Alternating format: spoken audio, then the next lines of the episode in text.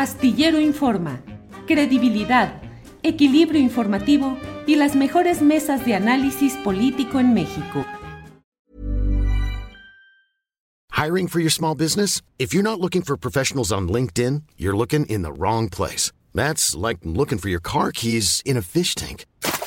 LinkedIn helps you hire professionals you can't find anywhere else, even those who aren't actively searching for a new job but might be open to the perfect role. In a given month, over 70% of LinkedIn users don't even visit other leading job sites. So start looking in the right place. With LinkedIn, you can hire professionals like a professional. Post your free job on linkedin.com slash people today.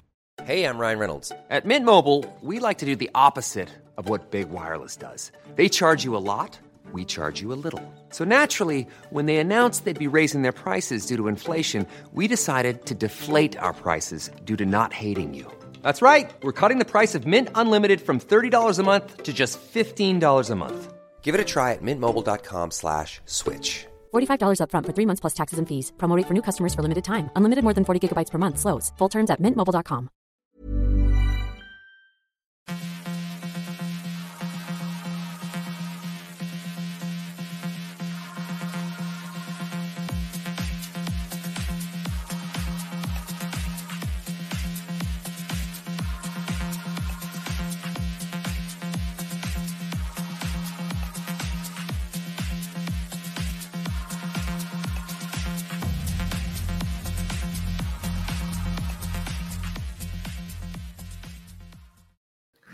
La una de la tarde, la una de la tarde punto, ya estamos aquí en Astillero Informa. Gracias por acompañarnos en este martes 28 de junio, en el cual tenemos mucha información interesante, eh, mesa de periodistas, entrevistas de todo tendremos en esta ocasión. Gracias por acompañarnos, gracias por estar aquí. Y bueno, pues vamos a comenzar a desahogar nuestro programa, nuestra agenda y en este día, ayer tuvimos una muy buena entrevista con el doctor eh, Enrique Dussel, eh, filósofo, que nos habló pues sobre ciencia política y particularmente de lo aplicable al partido Morena. Hoy tenemos también un entrevistado con grandes credenciales académicas y por ello me es muy satisfactorio saludar al doctor Fernando Buenavad, doctor en filosofía con vamos a hablar acerca de los factores de la guerra mediática, de los factores de lo que está sucediendo en medios de comunicación en el mundo y en nuestro país. Fernando, buenas tardes. Un gran abrazo, Julio. Gracias por la convocatoria nuevamente y un saludo a toda la audiencia. Gracias, al contrario, Fernando. Fernando, pues leí un artículo que publicaste factores de la guerra mediática, en lo cual hablas de otro tipo de batallas que se están dando, pero también de la mediática. Lo que publicaste. ¿De qué se trata este tema, Fernando? Estoy teniendo algunos problemas de comunicación. No sé si pasa lo mismo por allá, pero eh, y quería, quería introducir esta, esta reflexión, Julio, con, con un antecedente que me parece necesario. No me eh, escuchas.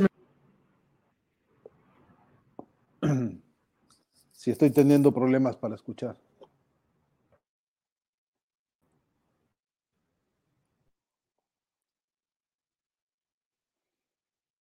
Tenemos problemas de este lado. ¿Tú escuchas bien, Fernando? Ahora te escucho muy bien, sí. Por momentos se corta. Sí, soy yo, Fernando. Sí, me escuchas bien. Ah, adelante, por favor, respecto al artículo que acabas de publicar, Fernando. Sí, te decía que eh, este, este texto obedece a, una, a una preocupación constante que tiene, que tiene ya sus años eh, en el debate, digamos, eh, político y académico, pero también que ha tenido paradas históricas. Em, en el año 1980 se publicó la, UNESCO, que en todo caso se entendería como un organismo internacional dedicado a los problemas de la cultura. Eh, la UNESCO vio la necesidad, en bueno, publicó en el año 80 un informe que es el producto de algunos años de investigación. Eh, algunos dicen que de por lo menos ocho años de trabajo de investigación. Eh, ese, ese, ese documento fue elaborado por una comisión internacional de la UNESCO que entonces ya, 1973, 75, se, se preguntaba cuáles eran los principales problemas de comunicación en el mundo. Eh, esta era la pregunta dura, la pregunta de fondo que se hacían entonces, y, la UNESCO formó una comisión encabezada entonces por un hombre, un referente importante a nivel mundial en materia de derechos humanos, cuyo nombre es Sean McBride, y el informe que se presentó y se publicó en el año 80 se llama hoy, se conoce como Informe McBride. En realidad el título del libro es Un solo mundo, voces múltiples. En ese libro, Julio, eh, eh, sí. lo primero que se afirma, lo primero que se, que se dice es que em, la comisión descubre que para entonces los dueños de los medios de comunicación en todo el mundo eran alrededor de 500 o 600 personas y que en un mundo tan enorme, con la explosión demográfica tan tremenda que ya se veía entonces, pues tan poquitos dueños era una preocupación. Eh, hoy son nueve los dueños de los medios, es decir, el problema de la concentración monopólica empeoró. Y el informe decía que el proceso acelerado de concentración monopólico era una amenaza contra las democracias. Esta afirmación, que a mí me parece que, que es una afirmación fuerte, que es una afirmación importante, producto, te repito, de una comisión y producto de una comisión seria, porque los nombres de los entonces comisionados para hacer este informe eran referentes importantes del análisis comunicacional, eh, ya planteaban pues una situación de conflicto, de tensión, de disputa, eh, que derivó en esto, en, una, en un proceso acelerado de concentración monopólico de medios de comunicación. Este texto que yo publiqué, Julio, está inspirado en ese paisaje, tratando de ver cómo la cosa empeoró en todos estos años, ¿no? Y cómo hoy por hoy lo que tenemos es que unos cuantos dueños de los medios, que hoy están fuertemente imbrincados con el poder financiero bancario transnacional y con el poder militar este, global, cómo es que estos han configurado o reconfigurado una estrategia de poder y de control social a nivel planetario y que hoy es una amenaza muy seria, eh, no solo por lo que hoy ya se ha visto y se ve todos los días en el proceso de la disputa por el sentido, en, el proceso de la disputa por la tenencia de las herramientas de producción comunicacional, sino en el sentido más, más duro eh, que hoy la propia OTAN anuncia y señala como uno de sus pasos siguientes, que es librar las guerras que haya que librar en el cerebro de las personas.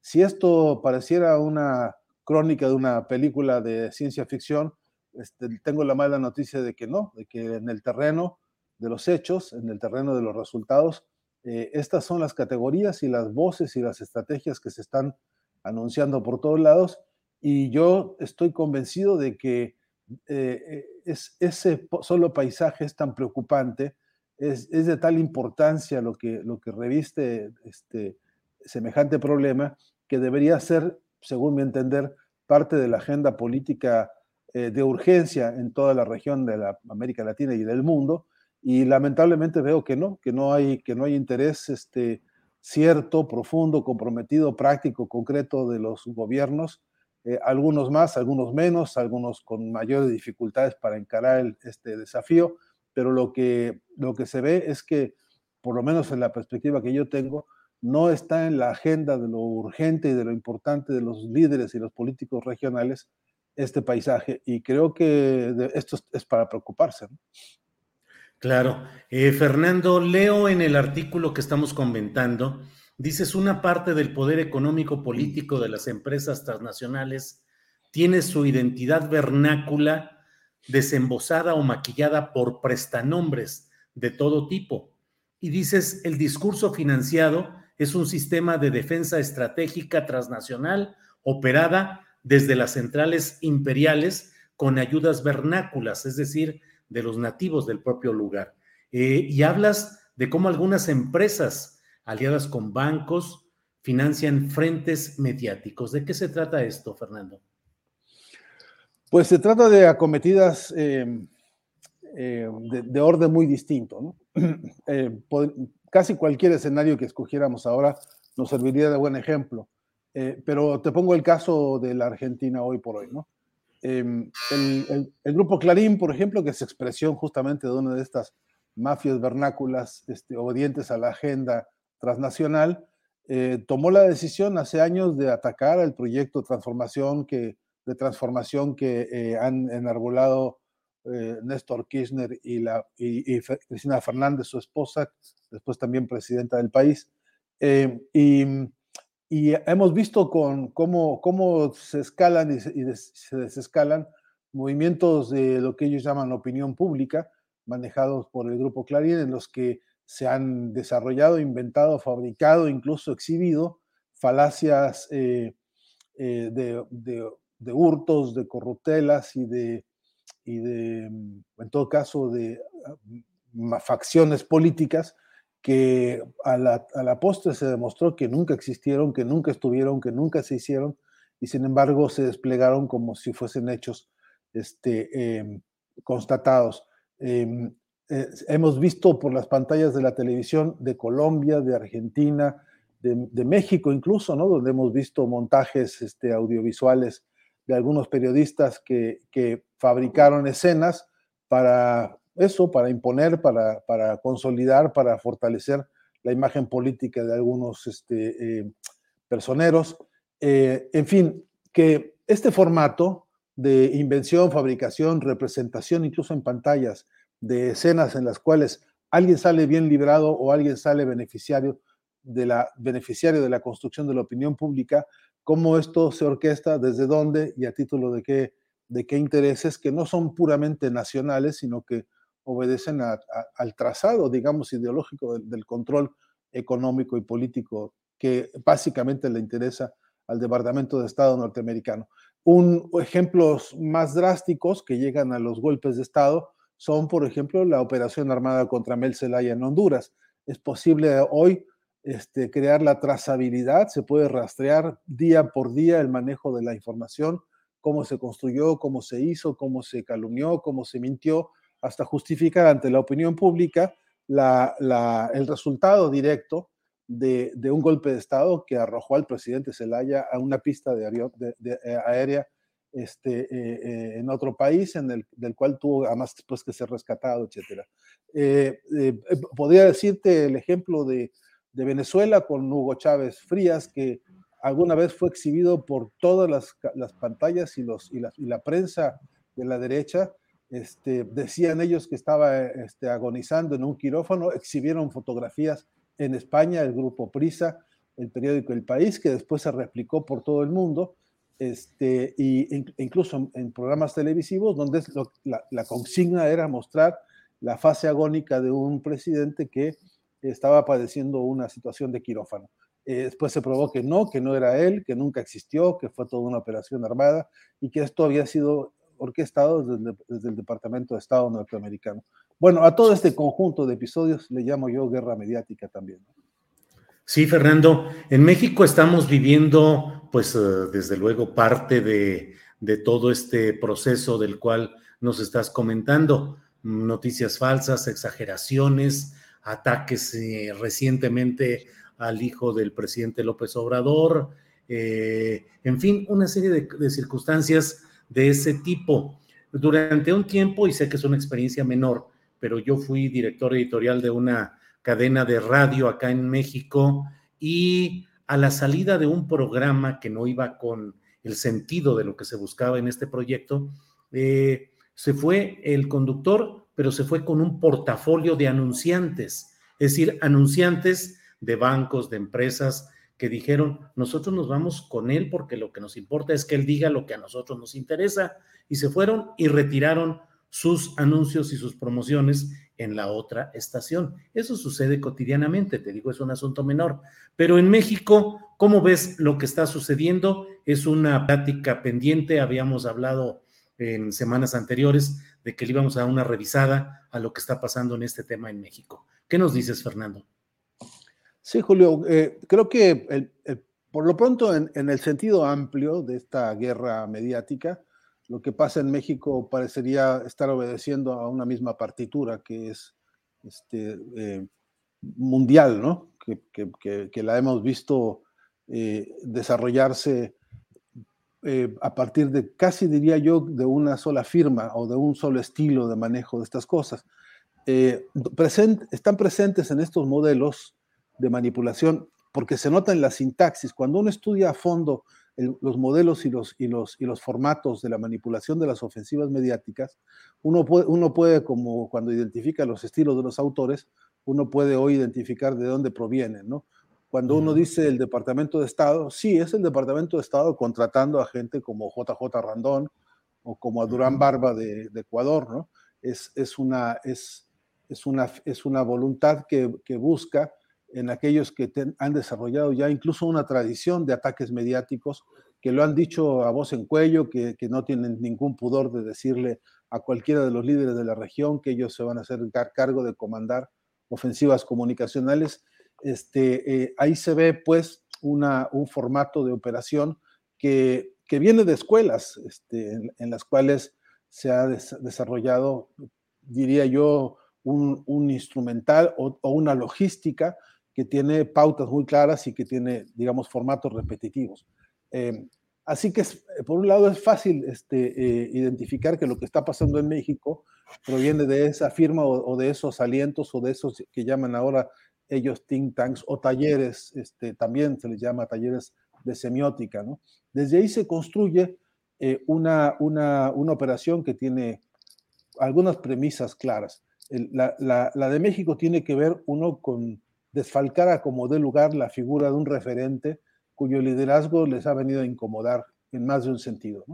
Eh, es, esa, tarea de, golpe, de golpeteo sistemático, eh, tratando de fincar algún desprestigio de alguna forma, eh, pasa por todos los recorridos que te imagines, desde, por supuesto, inventar falacias de corruptelas o o de, incluso de crímenes, pasando por ensuciarle la biografía de su familia entera y, si fuera posible, de toda su descendencia a los líderes. Eh, eh, eso mismo que se está haciendo contra el presidente López Obrador se ha hecho en Argentina contra la expresidenta Cristina Fernández casi de manera idéntica, eh, incluyendo el aspecto de los excesos de peso, incluyendo los aspectos que tienen que ver con los parecidos o no tanto de los hijos con sus padres, en fin, incluyendo cualquier clase de canallada que uno puede imaginar. Eso tiene un sentido de erosión que ya conocemos todos y que hemos visto múltiples este, escenarios y, es uno de los que hay que mantener bajo observación porque tiene sus efectos sobre un cierto, eh, ciertos sectores de la opinión pública o de la población. Después están los otros que tienen que ver con la erosión de un proyecto político, el desgaste de los modelos organizativos. Y yo creo que este es el punto más importante, que en la medida en que las, formaciones de derecha de ultraderecha que han tenido el control político en la región y particularmente en México, ven que la otra fuerza se organiza, que la otra fuerza va cobrando eh, capacidades que ellos no, ya no tienen para controlar este, territorios o controlar mercados o controlar zonas de dominio, incluso zonas de corrupción que eran este, absolutamente liberadas para, para, ellos. En la medida en que ya no los tienen tan fácil, en esa medida atacan y atacan con, con todo lo que pueden. Y ahí eso tiene que ver también con erosionar el modelo político que se les opone eh, y el modelo político que propone, que contiene alguna fuerza o alguna capacidad organizativa este, a nivel social o popular.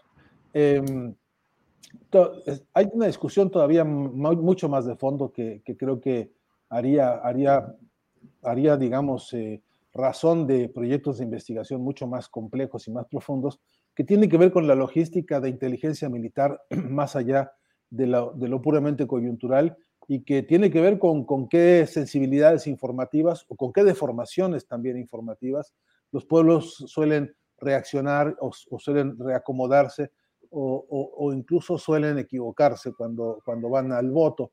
Eh, eh, esto también es un capítulo interesantísimo que se, que se puso mucho más a la vista con las elecciones en Estados Unidos y con la, con la, con la propia figura de Donald Trump, que siendo como es un tipo según los catálogos de análisis de opinión, un tipo que no coincidía con un montón de valores ni, ni, ni de presencia, ni de figura, ni de apariencia, etcétera, con muchos sectores, no obstante, en el discurso y en la modalidad de la bravuconería, del histrionismo este medio histérico, este, con que algunos, con que algunos sacan, sacan beneficios de pantalla, pues con eso parece que a algunos les ha alcanzado para hacerse de cierta presencia, incluso de ciertos cargos públicos. ¿no? Eh, de modo que, eh, y, en esto incluye a Bolsonaro como a, un personaje en Argentina de apellido Milei y como otros muchos que en la región hoy ensayan sobre esa escuela que les vende la partitura para que trabajen sobre esas modalidades. Eh, entonces, sí que creo que lo que está pasando en México es justamente la repetición de un formato de, ofensiva mediática que eh, está en una fase, me parece, una fase de desarrollo, eh, lo que algunos caracterizan como desarrollo preelectoral, en el que eh, van, van arreciando y van, y van este, lanzando globos de ensayo para ver dónde están las respuestas, cómo están las sensibilidades y, cómo, y, qué, y qué capacidad de resiliencia tienen de resiliencia tienen los pueblos ante ciertas ofensivas contra sus líderes, ¿no? Eh, me parece que eso está en el escenario hoy en México y, me parece que no tenemos hoy el instrumental, ni los institutos, ni los centros de formación, ni siquiera la organización política dentro de la propia izquierda capaces de, de, crear un frente en el cual esto sea objeto de estudio permanente, no solamente para desmontar el discurso hegemónico, el discurso de la derecha, sino para ver cómo rayos se articula en serio de una vez y por todas un discurso de transformación, un discurso de izquierda, un discurso que consolide pues las viejas este, banderas importantes de la emancipación social. Fernando, em, hay algo que algunos autores dicen es la tiktokización de la política. La gente prefiere lo sencillo, lo ligero, lo inmediato, y en TikTok pueden tener cientos de millones de vistas, videos que son absolutamente frívolos, ligeros, sin mayor contenido, y eso mismo se traslada al ejercicio político, me parece, en escenarios como el cual eh, planteas de estas caracterizaciones de Trump o de Bolsonaro. ¿Qué hacer cuando lo que se busca es la conciencia y la información de las masas en un proceso de cambio? Cuando lo que le llama mucho la atención a la gente es lo ligero, lo no ideológico, al menos en apariencia, y lo no comprometido con la política, viendo a esta como algo repulsivo, nefasto, viscoso. Fernando. Pues Julio, me parece que hace falta hacer una distinción que es entre el formato y el contenido, ¿no? Porque yo, yo tampoco desprecio que haya, haya formatos breves para decir cosas profundas, ¿no?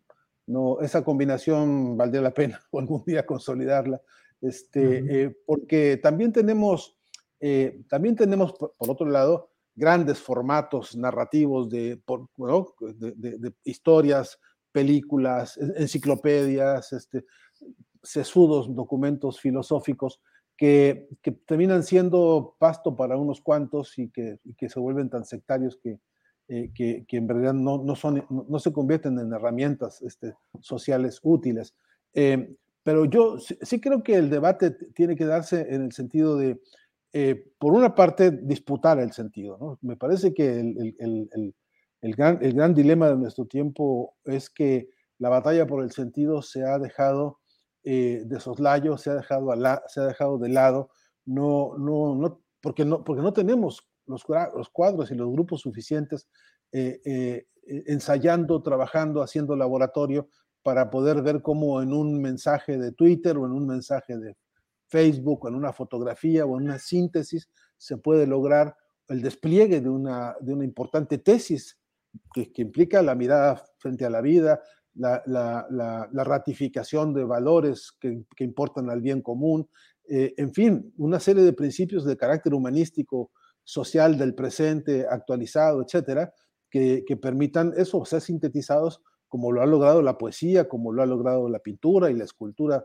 en no pocas ocasiones. Entonces, eh, eh, yo creo que sí que las herramientas que hay hoy para esto podrían perfectamente ser útiles para, sin perder calidad conceptual y profundidad, eh, utilizarlas. Pero eso necesita entrenamiento, necesita adiestramiento. Es cierto que hay sectores, yo no me atrevo a decir que a la gente así en lo general le gusta, hay sectores a los que les gusta esta cosa de la, de la banalidad, de la superficialidad, de la, de la cosa chabacana, etcétera. Este, a algunos les gusta incluso algún día por la tarde, este, para entretenerse, para divertirse, para, qué sé yo, para desenajenarse, entre comillas, este, del trabajo o de, la, o de alguna preocupación. Pero también es verdad que esos sectores tienen que ser estudiados y analizados más a fondo para saber que la, preferencia, cuál es, cómo es, cuánto dura, qué intensidad tiene y cuál es el, cuál es el, tiempo real de vida que tiene, ¿no? Porque también es verdad que en, algún punto el éxito ocasional, el éxito coyuntural que han tenido algunas campañas, por ejemplo, tuiteras, eh, por cierto, no sabemos cuánta perdurabilidad han tenido o tienen, ni qué alcance han tenido de irradiación en términos de profundidad de concepto o en términos de extensión de audiencias. Eh, esos mapas de análisis de la subjetividad y análisis de la, del comportamiento de estas herramientas, todavía nos falta elaborarlo, este, porque también creo que nosotros hemos sido capaces de, eh, en, alguna, en alguna medida, eh, servir de plataforma, incluso de endiosamiento de algunas herramientas. He escuchado congresos en compañeros de grupos de izquierda, especialmente en Europa, que hacían una apología, por ejemplo, del Big Data, eh, que habían leído incluso tomado de lo que el Big Data vende, porque pues ellos también venden su propio modelo y ellos también se autopublicitan, ¿no? Y esa autopublicidad muchas veces se presenta como ensayo teórico, como ensayo científico, y algunos lo consumen de manera absolutamente acrítica, pensando que sí, es verdad que el, el concepto del Big Data tiene una cantidad de virtudes que seguramente las tendrá, pero que, pero que necesita, nos exigen capacidad de análisis y de, y de, y de profundización para ver, te repito, eh, en términos de, de, cantidad y de calidad, cómo, cómo se comportan en, en, el, en la opinión pública, ¿no? Eh, porque también es cierto que hoy tenemos un problema enorme, que es que vivimos como frente a un anchuroso océano temático eh, con un centímetro de profundidad, ¿no? Y que esa, esa diversidad temática con tan poca profundidad eh, es también un objeto de estudio y un campo de trabajo en el que me parece podríamos ejercitar aquello de lo que hablaba Humberto Eco, ¿no? El ejercicio de la guerrilla semiótica, es decir, entrar en esos, en esos espacios, aprovechar la contradicción profunda que presentan esos espacios y desde ahí trabajar una respuesta que tenga que ver con, este, con un salto de conciencia, con, una, con hacer visible una, una, una, disputa que no se ha visto, con poner a la, a la, a la luz eh, eh, las fuerzas que están en lucha en algunos escenarios, incluso escenarios muy invisibilizados, como algunos campos científicos profundos de laboratorios en los que hay mucha guerra también ideológica, este, en el mundo de las artes o en el mundo de las academias, en fin, allí donde hay disputas que se alimentan de contradicciones este, hondas, creo que hace falta contar con un instrumental que nos permita efectivamente entrar ahí, hacer, repito, esto que llamaba Humberto Eco el ejercicio de la guerrilla semiótica, es decir, eh, producir un quiebre a la, a, la, a la, columna vertebral de la significación del mensaje y desde ahí proponer una relectura de las cosas, ¿no? Y algunas experiencias que hemos visto, yo mismo he participado en alguna de ellas, este, nos han dado resultados muy interesantes cuando efectivamente con un equipo de trabajo se entra a estos escenarios. Pues, eh, pues complicado todo el panorama y al mismo tiempo, pues con la claridad que, que aportas y que nos permite ir avanzando en discernir algunos de estos temas. Fernando, pues como siempre, muy agradecido de esta posibilidad de platicar contigo eh, y de estar atentos a lo que va sucediendo. Así es que, pues por esta ocasión, a reserva de lo que desees agregar, Fernando, yo te agradezco esta oportunidad. El agradecido soy yo, Julio. Creo que, este, creo que es una oportunidad muy grande de poder poner en agenda o, o poner a la vista algunas preocupaciones que, eh, que, que, creo que de no atenderlas en, en, tanto que problemas de nuestro tiempo, eh, van a crecer y, y, nos los van a usurpar como tantas veces ha pasado, ¿no? Y seremos víctimas de nuestros descuidos si no, si no le ponemos a esto el énfasis que se requiere, ¿no?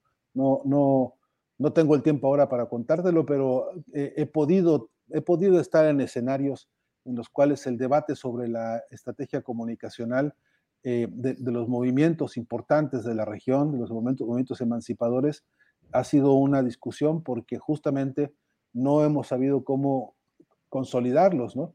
Y, te estoy hablando de alguna experiencia que pude tener, en, en, en, por ejemplo, en los diálogos de paz de las FARC en Cuba, donde hubo una discusión muy importante sobre los derechos humanos, sobre la transición de, un movimiento como las FARC y su vida política, porque es una fuerza político este, militar que, que, que, te, que, tenía y tuvo una incidencia muy importante en la realidad colombiana que hoy estamos viendo con, una, con un oxígeno diferente, ¿no? Y no obstante, eh, durante todos estos procesos y toda esta historia, las, las mesas estuvieron escasas y, yo diría que, que, que, lamentando su poca presencia en el campo de formación de modelos y estrategias comunicacionales. Pero así como eso te podría decir que hay en, en, en, casi todos los frentes una falencia grande porque pues a, a, la larga, hoy por hoy, el de la comunicación es una de nuestras más grandes debilidades políticas. ¿no?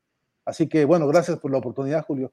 Este, no, te mando un abrazo y, y, bueno, en cualquier otra oportunidad cuenta conmigo. ¿no? Claro, claro, Fernando, vayamos preparándonos para hablar un poco más eh, a detalle de estas experiencias y de cuáles de esos ejemplos, experiencias y aprendizajes se puede ir eh, eh, retomando en, en el propio proceso mexicano. Con mucho gusto, Fernando, y ya volveremos a platicar pronto. Gracias. Un gran abrazo, hasta siempre. Hasta, gracias. Bueno, pues hemos hablado con Fernando Buenavad, doctor en filosofía, experto en asuntos de comunicación y conocedor de los procesos políticos populares en todo el continente, de tal manera que su voz tiene, desde mi punto de vista, y espero que el público lo comparta, pues tiene mucha importancia en cuanto a esa batalla que con frecuencia, como él mismo dice, se descuida, que es la batalla por la comunicación, no solamente por el mensaje inmediato, las conferencias de prensa por muy impactantes y fuertes que sean, sino la construcción de un aparato de comunicación con un sentido político popular y progresista que ayude a impulsar y a consolidar ese proceso de cambio. Bueno, ayer, ayer nos quedamos a medias por los muchos problemas tecnológicos y de servicio de Internet que traíamos ahí. Nos quedamos pendientes de platicar con Claudia Isabel Piedra Ibarra. Ella es integrante del comité Eureka y la saludo. Claudia, buenas tardes. Hola, buenas tardes. Buenas tardes. ¿Cómo estás? Al fin, después de todo el, los problemas técnicos de ayer, hoy podemos uh, platicar eh, sobre este tema. Claudia, el comunicado que publicaron, eh, que ha sido muy difundido, pero por favor, para los uh, quienes nos escuchan en este programa, ¿cuál es el fondo de la protesta, del señalamiento que hacen? ¿Hacia dónde va todo este comunicado? Claudia, por favor. Yo creo que esto ya es el, el colofón, por decirlo, la, la parte de donde ya topó todo, porque ya llevamos mucho tiempo batallando con esto de la comisión, esta de la verdad que se, que se, se hizo por decreto, porque este, pues lleva todos estos años y no ha hecho nada. Ya son, ya van para, para en un año y meses que lleva funcionando como comisión, pero en realidad no, no ha pasado nada. Eh, se nos convocó a todos los colectivos de familiares de APE, se convocó para, para que estuvieran este, en el campo militar, que se iba a hacer la apertura ya de los campos militares, que sí va a estar el acompañamiento de los familiares en todos los procesos de investigación que iban a estar. Incluso eh, mencionaron ahí cosas absurdas que ahorita en un momento más eh, comentaré. Pero al llegar, pues todos los familiares nos se sentaron los que, los que quedaron de asistir, porque se limitó la asistencia a dos, dos personas por colectivo. Llegaron, estuvieron ahí y vieron obviamente un montón de, militares ahí sentados con familias, con todo. Dijeron, pues bueno, a lo mejor es parte del acto, pero resulta que salen con esta, con esta sorpresa, ¿no? Donde empieza a hablar el general y empieza a decir de lo que se trataba y con este y luego con la respuesta y el respaldo de, del presidente y pues francamente, pues ahí ya, ya nos están diciendo que, que se van a seguir las cosas igual. Para nosotros, en realidad, no ha cambiado nada. Desde el inicio de la desde el inicio eh, de, de la administración, desde el primer día que tomó posesión, mi mamá le mandó una carta personal ella ya no se podía mover, ya no podía trasladarse a la Ciudad de México, pero le mandó una carta personal al presidente donde le pedía que recibiera a las, a las familias de los desaparecidos de Eureka. Nunca lo hizo, y el resultado es que no saben ni lo que están haciendo.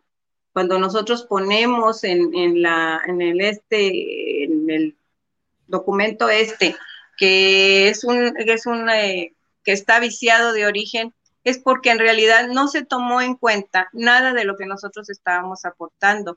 Este, mm, esta comisión no ni siquiera contempla la modificación de leyes que van a estorbar con, la, con una investigación que vendrían a estorbar como, es la Ley General de Archivos, como es la, la ley de víctimas, que tergiversa la, el concepto de desaparición forzada, como es la, la ley general de, de archivos, bueno, la, de protección de personas y datos personales. Todas esas leyes interfieren eh, con una investigación y si no se modifica no va a haber una, una investigación real. Andan buscando toda su, su línea, es buscar muertos han estado hablando, que han estado buscando en el CEMEFO, en los archivos del CEMEFO. Nosotros yo pensamos que para llevar una línea de investigación correcta tiene que hacerse con, con este, buscando con la presunción de vida. Y siempre lo hemos dicho, se debe presumir para seguir la línea de investigación. Nosotros no acusamos nos, vaya, lo principal para nosotros es saber la verdad y saber de los nuestros. Esa siempre ha sido la línea y siempre lo hemos dicho. En Eureka siempre se dijo, nosotros queremos saber dónde están, queremos, por eso es el grito, vivos los llevaron, vivos los queremos, por eso se creó esa, esa consigna, porque nosotros queremos saber dónde están antes que nada. Nosotros no nos vamos primero porque para muchos es primero castigo a los culpables y es y todo lo demás, no, nosotros queremos saber de ellos, saber qué pasó. Si de ahí se desprende algún juicio o algo más, pues entonces ahí ya se, ya se verá. Resulta que se, se les dijo eso y van todos los familiares ahí y fue con premeditación. Se sabía que iban... Militar. Sí, lo del campo militar. Sabían que iba a pasar eso, que, la, que íbamos a estar ahí expuestos a ese escarnio, porque fue un escarnio. Y, y aún así nos llevan, nosotros decimos eso, bueno, ahí decimos es una incomprensión de, de las cosas, pero ahora estamos viendo que no es eso, nada más, es, es el saber lo que pasó, pero no me importa.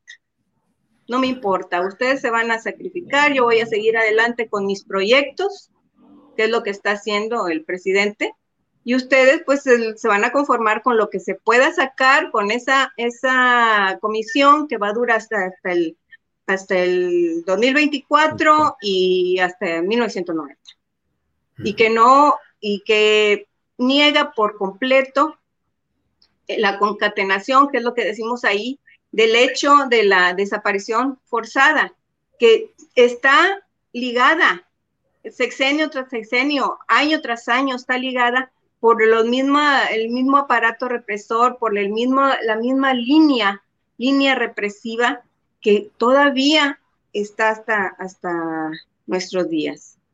Y lo que decía de la, de la ley de víctimas, que, que tergiversa el concepto de, de desaparición forzada, ahí lo revuelve, empieza a revolver con organizaciones este, delictivas eh, de narcotráfico y con esto, pero el concepto de desaparición forzada se refiere a personas detenidas por, por eh, grupos este, policíacos o, de la, o armados o de la defensa nacional y todo, pero también por grupos, pero con la quiesencia de del gobierno.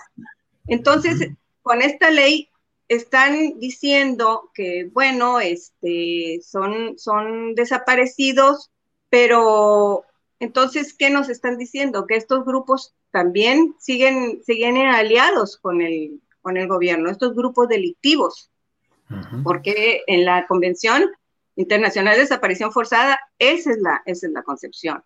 No, no está aislado.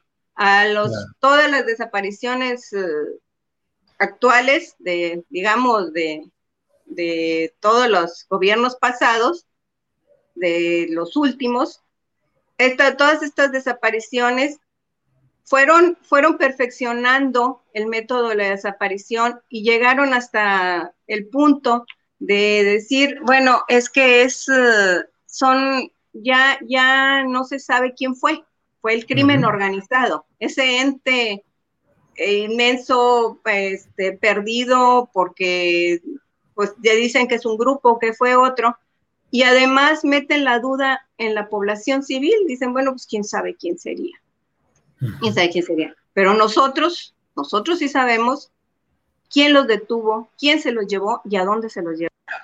Nosotros sí tenemos... Claudia, en todo esto que estamos hablando, hay ahora una, una hay ahora una participación, es decir, mucha gente dice, durante este gobierno no ha habido represión del Estado o del gobierno federal contra movimientos sociales o contra activistas. Perdón, es que dejé de escuchar. Ah, eh, ¿me escucha ahorita? A ver, ¿Me sí, escucha te dejé de escuchar. ¿Ahorita me escucha bien? A ver, déjame ver. No, un poquito, no, muy apenitas. Muy apenitas. Em, pero bueno, lo que le digo es. como si no hubiera micrófono. Ajá. Claudia, bueno. Eh, hay un rompimiento ya del comité Eureka con la comisión, ya es un rompimiento del comité Eureka. Con la dejo, casi no escucho. Ajá. Sí, casi no escucho, es que intentó entrar una llamada y me, y me sí. bloqueó aquí, déjame ver. Este, los audífonos, ¿qué será? Ah.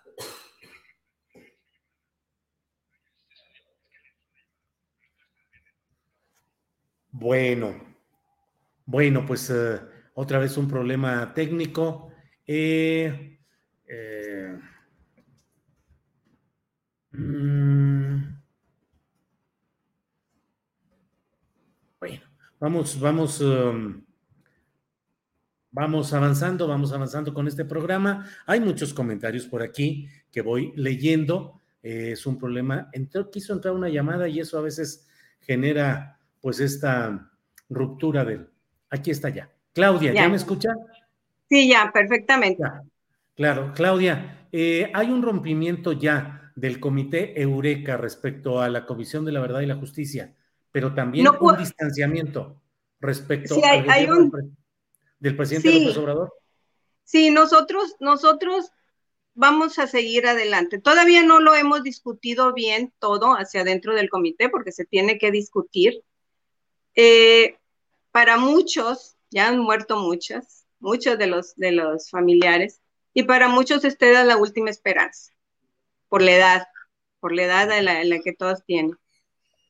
Eh, incluso hace poco, este, pues murió mi madre, murió mamá, murió la señora este, Elisa Cortés de Gutiérrez, y nos contaba su hijo que el día anterior a que ella muriera de un infarto, llegó a su casa preguntando, oye hijo, ¿qué novedades hay de la comisión? ¿Qué me puedes decir? Y pues el hijo, pues no, no tenía novedades, ¿verdad? Porque no ha habido nada. Están dejando transcurrir el tiempo no tienen la suficiente, no tienen los elementos para llevar una investigación. Apenas nos estaban diciendo que van a contratar este, no sé qué cantidad de, expertos, expertos, pero no sé a qué expertos se refieran. No, no, este, no, no, no tenemos la confianza en que vaya a, hacerse algo, y menos con las declaraciones de este, presidente, que está dándole su apoyo incondicional al ejército. Nosotros no decimos, bueno, este, sabemos que no es monolítico el ejército, tampoco, aunque sea una institución militar. Además, este, no nomás es el ejército, es la, la Marina también, está involucrada y a la Marina no se le ha tocado para nada porque la Marina, las bases navales se usaban también como cárceles clandestinas. Entonces, eh, no, no podemos aceptar tampoco ese comportamiento de que si el ejército es bueno, te portaste mal, pero toda esta palmadita en la espalda para que tú sigas, este, tú sigas adelante, eres un buen ejército. Sabemos que hay, hay buenos elementos porque mucha de la información, por eso decía que no es monolítico, mucha de la información que nosotros obtuvimos fue de militares, generales incluso, avergonzados, avergonzados de ese comportamiento, pero sí eh, orgullosos de su, de su institución, pero avergonzados del comportamiento de los elementos. Claro, claro. Entonces, nosotros no somos así, ¿verdad? No, no, ni los odiamos tampoco, siquiera. Claro. Claudia, pues eh, muchas gracias por ahondar en este comunicado y en esta postura. Y bueno, esperemos a que haya la discusión interna que nos comentas y volveremos a platicar acerca de cómo, va todo este proceso, Claudia. Así es que muy agradecidos. Gracias. No, al contrario. Hasta luego. Muchas gracias. Hasta luego. Gracias. Claudia Piedra, integrante del comité Eureka, fundado por doña Rosario Ibarra de Piedra. Bueno, vamos a estar atentos a lo que sigue. Vamos a ir, hay aquí muchos comentarios. Em, eh, pura simulación, dice Dani A. Eh, Miguel Ríos dice, el ejército recibe órdenes y las cumplen aunque no les guste. Bueno, en unos segunditos más vamos a entrar a nuestro siguiente segmento. En, unos eh, segundos vamos a entrar porque hoy es martes y ya sabe que platicamos con Carolina Rocha, reportera, eh, que en unos segundos está por aquí porque hoy, martes 28 de junio, hoy es martes y usted sabe que los martes se platica con Carolina Rocha. Carolina, buenas tardes. ¿Cómo estás, Julio? Qué gusto. Perdóname, viste, de pronto me entró una llamada, salí corriendo, dije, no, no vaya a ser que me esté hablando el abogado Cuellar.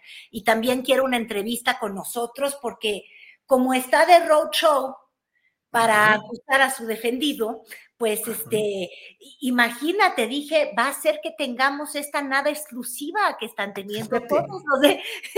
¿Qué le hubieras preguntado, Carolina, al abogado del roadshow Cuello Trejo? Ay, Diosito, ¿qué le hubiera preguntado?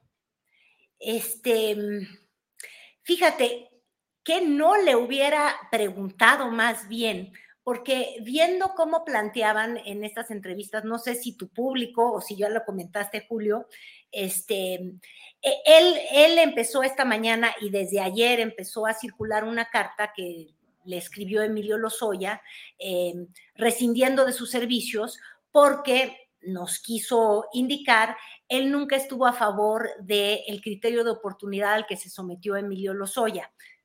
Pobrecito, porque lo estaban, le estaban haciendo mano de cochino para que acusara a Peña Nieto. Pobre. Oye, ¿cómo puede ser tan abusona la fiscalía de estar presionando a un ladrón que sobornó, que recibió 10 millones de dólares pobrecito, con esas casas tan grandes en la playa, no, pobre, que malbarató a Pemex. ¿Cómo pueden ser tan malos de presionarlo a que diera nombres? Bueno, eso ocurrió con esa carta, que de veras es lo primero que dije, no puedo creer que me lo anden me anden que nos anden queriendo hacer creer a todos los mexicanos que tenemos que sentirnos muy mal porque presionaron a los Oya a acusar quienes pues formaban parte de esta red de desvíos de recursos públicos. E incluso yo te diría, Julio, de esta red de entrega de cargos públicos, incluso antes de ganar la presidencia por parte de Enrique Peña Nieto, porque acuérdate tú que cuando recibe los primeros sobornos Lozoya, ni siquiera era parte del gabinete, porque ni siquiera había ganado Enrique Peña Nieto. Entonces, eso fue ayer. Y el día de hoy, el abogado finalmente le da una entrevista, la primera exclusiva con Ciro Gómez Leiva, con quien además confiesan tiene una enorme cercanía, con quien en su oportunidad Emilio Lozoya, hoy lo comprendo perfectamente, fue por recomendación del que era su abogado, todavía Coello, a decirle a Ciro, con la cara bien dura, yo no soy culpable de nada. ¿No te acuerdas de eso? Porque le dieron aire y, y no le preguntaron, oye, ¿y cómo no eres culpable y tienes tanto dinero y tantas casas y, llamadas, ¿te acuerdas? Grabaciones que ya le habían filtrado en ese momento cuando llamaba y daba órdenes y decían, quiero que reciba el director de CFE a tal compañía española, por favor, para que le den contratos. Entonces, ¿qué es lo que no le hubiera preguntado? Es, no le hubiera preguntado a ese abogado Coellar, ¿cómo te sientes que no te pagó los Soya? 25 millones de pesos, dice. ¿Qué? 25 millones de pesos, según eso es la deuda. Pues sí, fíjate. Imagínate el tamaño de los pecados. Y, decía además, no, yo no quiero obviamente este, irme a la calidad moral del abogado Cuellar. La verdad es que... Cuello. Pues, cuello, perdón. Es mayor de edad, este, ha tenido litigios muy notorios, este, yo no dudo que sea un gran abogado, pero de verdad, Julio, sí creo que estamos en el país de nunca jamás, en el país donde decimos, pobrecito este ratero, cómo lo fueron a tratar con la rudeza de la, este, de la, un poquito, pues, pues sí, de la presión, la extorsión, como ocurre en casi todas las fiscalías de todo el mundo, Julio. No estoy excusando a esta, pues hay que probar si, si cometió delitos la fiscalía, pero presionar y arrinconar a un acusado que es un raterote para que se entregue no me parece hasta que se pruebe lo contrario, el peor delito. Y también estamos llegando al mundo en el que estamos tristísimos, que no le paguen al abogado y nos importa un bledo, que no nos devuelvan a los mexicanos los recursos que se llevaron, que además, eh, confesadamente sabemos que se desviaron. Entonces, este, yo sí creo de pronto el mundo está al revés. Yo decía, no puedo creer que estoy escuchando esta entrevista donde el abogado está diciendo, Emilio Lozoya está preso y dio tres argumentos, a ver si me ayudas, porque acuérdate que ando mala de la memoria de aquel COVID. la vejez no es, ¿eh? Con ese pretexto. Pero bueno, dijo que estaba en la cárcel por no hacer caso a sus abogados, por necio y por cobarde.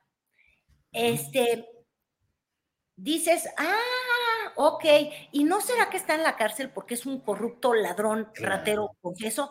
No, hombre, es que nadie entra a la cárcel cuando tiene buenos abogados justamente por esos delitos. De verdad, el día de hoy sí creía yo que estaba en el país de nunca jamás, con todos los principios al revés, Julio, porque igualito que en el caso de Rosario Robles, estamos todos queriendo, bueno, todos más bien, eh, está un sector de la prensa que está tan enardecida con mostrar que el, gobierno de la 4T no hace las cosas bien o que es corrupto, está tan obsesionado con ello que están dispuestos a mimar, sobar, solapar y convertir en víctimas a verdaderos delincuentes del erario público, es decir, a gente que nos robó a los mexicanos. Yo honestamente me enojo. Claro, no, no, es que tienes razón. Digo, coincido pues con lo que dices, eh, Claudia, en todo ese terreno en el cual de veras es tanta Carolina. Perdón, perdón, ¿qué dije? ¿Eh?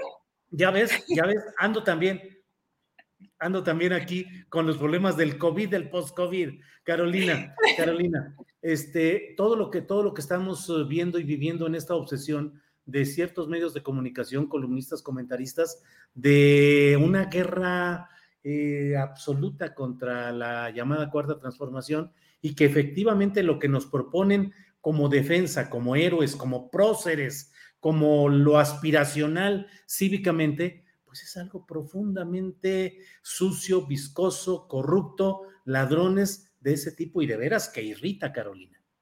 La verdad es que sí irrita. Estamos con los principios al revés. Estamos eh, fíjate que algo que se le critica mucho a López Obrador, y creo que es con razón, eh, eh, es la burla que de pronto le hacen de que decía que nuestros servicios de salud iban a estar como en Finlandia, ¿no? Creo que él, él lo dijo y pues de alguna manera le toman sus palabras pues para restregárselas y eso es una manera de, este, de enfrentar a un gobierno que no cumple con las promesas de manera muy válida.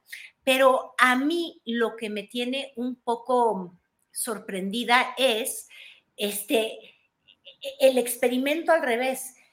Tanto odian el presente, que nos quieren hacer creer a los mexicanos que éramos Finlandia, o sea, que teníamos servicios de salud, que no teníamos corruptos o que nuestros corruptos de antes eran aceptables, porque adivina qué, Julio, porque eran cínicos.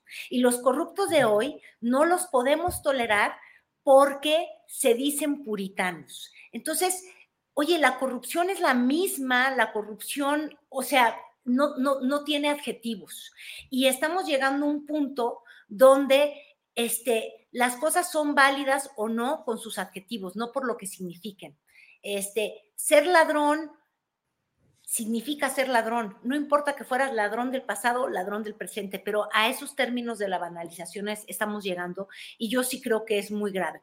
Por eso, el día de hoy que hemos estado eh, con el tema de la agenda de los soya, una vez más, por las filtraciones que ocurrieron la semana pasada eh, de las Sí, de las presiones, ¿eh? yo no dudo que hayan sido de las presiones que colocó el fiscal Gersmanero eh, sobre el papá de Emilio Lozoya, este, poner el enfoque nada más en ello para olvidar que Emilio Lozoya está en la cárcel, no por las presiones que se le pusieron o no se le pusieron, está en la cárcel porque fue un corrupto, un funcionario que antes siquiera de ser funcionario recibió dinero, este, una persona que cuando estuvo en el cargo viajaba en helicóptero para ir a dos centímetros de su casa, alguien que abusó del erario, ¿cómo es posible que eso se nos olvide? Ah, bueno, en este país mágico en el que con tal de escupirle al actual gobierno, hacemos válido todo lo que nos ocurrió en el pasado. Así es, Carolina. Y fíjate lo que son las cosas de este tipo de enfoque periodístico que privilegia con una gran frecuencia la opinión de los abogados de los bufetes dorados o de élite. Es decir, el enfoque periodístico en muchos programas es darle la voz al abogado del criminal, del ratero, del ladrón, para tener los detalles que vayan suavizando la imagen de ese personaje e ir eh, poniendo una alfombra rumbo a una salida aparentemente decorosa. Yo no dice, o al menos yo pienso, digo, bueno, ¿por qué esa opción preferencial por los abogados de los corruptos y no por las víctimas, no por los que denuncian, no por los que no tienen poder económico, ni jurídico, ni judicial, sino los grandes litigantes de los grandes asuntos de corrupción son los entrevistados frecuentes para que den su punto de vista una y otra vez, Carolina. La verdad es que sí, y, lo que está ocurriendo es que en el fondo, este, tú lo acabas de decir, Julio, o sea que nada más voy a repetir lo que tú dijiste, que, que es con lo que yo sí me quiero quedar el día de hoy, porque de alguna manera estamos olvidando este, lo que debe de ser el centro del periodismo, que son los ciudadanos, los mexicanos, las víctimas, los olvidados, los invisibles.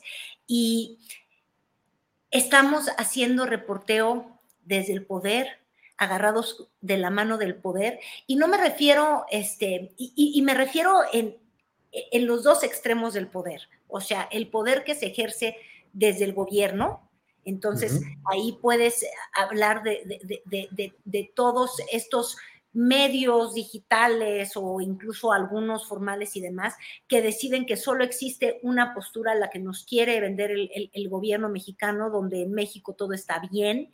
Y por ejemplo, yo creo que sí hay que también eh, llamarlo con todos sus nombres y el día de hoy justamente lo tuiteaba Julio. No, no todo está bien. Este, la migración vuelve a ser causa de, de muerte en México. Este, lo digo así.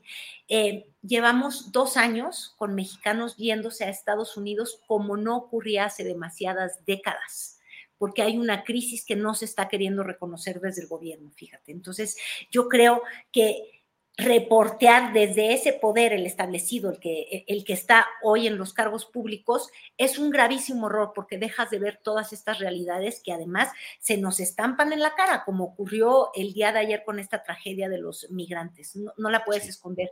O desde el otro lado del poder, que son poderes fácticos, reales, económicos, como tú muy bien dices, que están obsesionados en que las reglas de antes les gustaban más. Y entonces, este, los temas se convierten en temas solamente si les ayudan al objetivo político de, de lastimar al actual gobierno. Nunca está en el centro de la agenda lo, único importante y relevante que somos ciento, ¿cuántos millones somos oficialmente? 114 millones. No, ya. Menos 25, pon ya, porque esos son los 25 que andan haciendo en todos los empagues.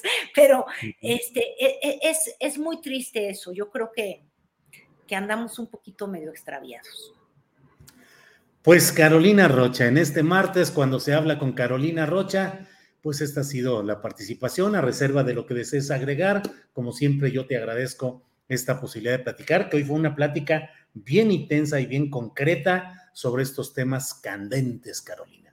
Oye, sí, me choca cuando me enojo porque ni el buen sentido del humor se me sale, Julio. Pues Entonces, nada más para, para, bromear, pues te voy a preguntar, ¿cómo van tus, tus apuestas? Porque sé que has estado invirtiendo dinero en serio, o sea, el, oro ruso, la plata, el bitcoin, este, las latas de atún, hoy estaba leyendo una, columna que hablaba de ello. Eh, estás poniendo ya a, tus caballos, tus encuestas, tus loterías, este, olvídate tú del, del, próximo año de Coahuila y el Estado de México, eso ya a quién le importa, Julio, tú estás en el 2024 como casi todos los que están en el gabinete y en el gobierno, ¿verdad? Sí, pues estamos trabajando arduamente para llevar la democracia a todo el pueblo y hacer que las encuestas nos permitan encontrar la realidad milagrosa que viene desde arriba e irradia hacia la población en general. No, hombre. de tus apuestas, nada más es lo único que quiero saber. Después de ver que Monreal, que estaba tan defensivo de la ley, tan, tan interesado en que nadie se adelantara, después de verlo este fin de semana eh, viendo a la, ¿cómo nos había dicho Mario Delgado que era el asunto? Viendo al pueblo organizado, gritarle presidente, presidente, y entonces desorganizar mentalmente el argumento de la ley en su mente. ¿Sientes que le suben los bonos o... no, no, yo creo. No, yo creo que Monreal fue a una reunión eh, que solamente es de trámite, porque las respuestas que le dieron ahí mismo en Coahuila a Monreal, tanto el propio Delgado como Adán Augusto, pues fueron de confrontación. Yo no le veo mucha cuerda todavía, no le veo cuerda o trayecto a Monreal en Morena. Y además, de alguna manera, pues lo llevaron hasta entramparse, porque él había criticado primero el acto de Toluca por no haber sido invitado, y ahora sí va al mismo estilo y al mismo modelo que antes criticaba, con tal de asomarse ahí. Y creo que más adelante esto va a ser hasta una celada para Monreal, porque ya empezó el discurso de eh, Mario Delgado diciendo que toda división es traición. Y creo que por ahí van a ir escalando contra Monreal, Carolina. Fíjate que sí, pero yo también creo que esta celada en contra de Monreal es en realidad la estrategia de Monreal.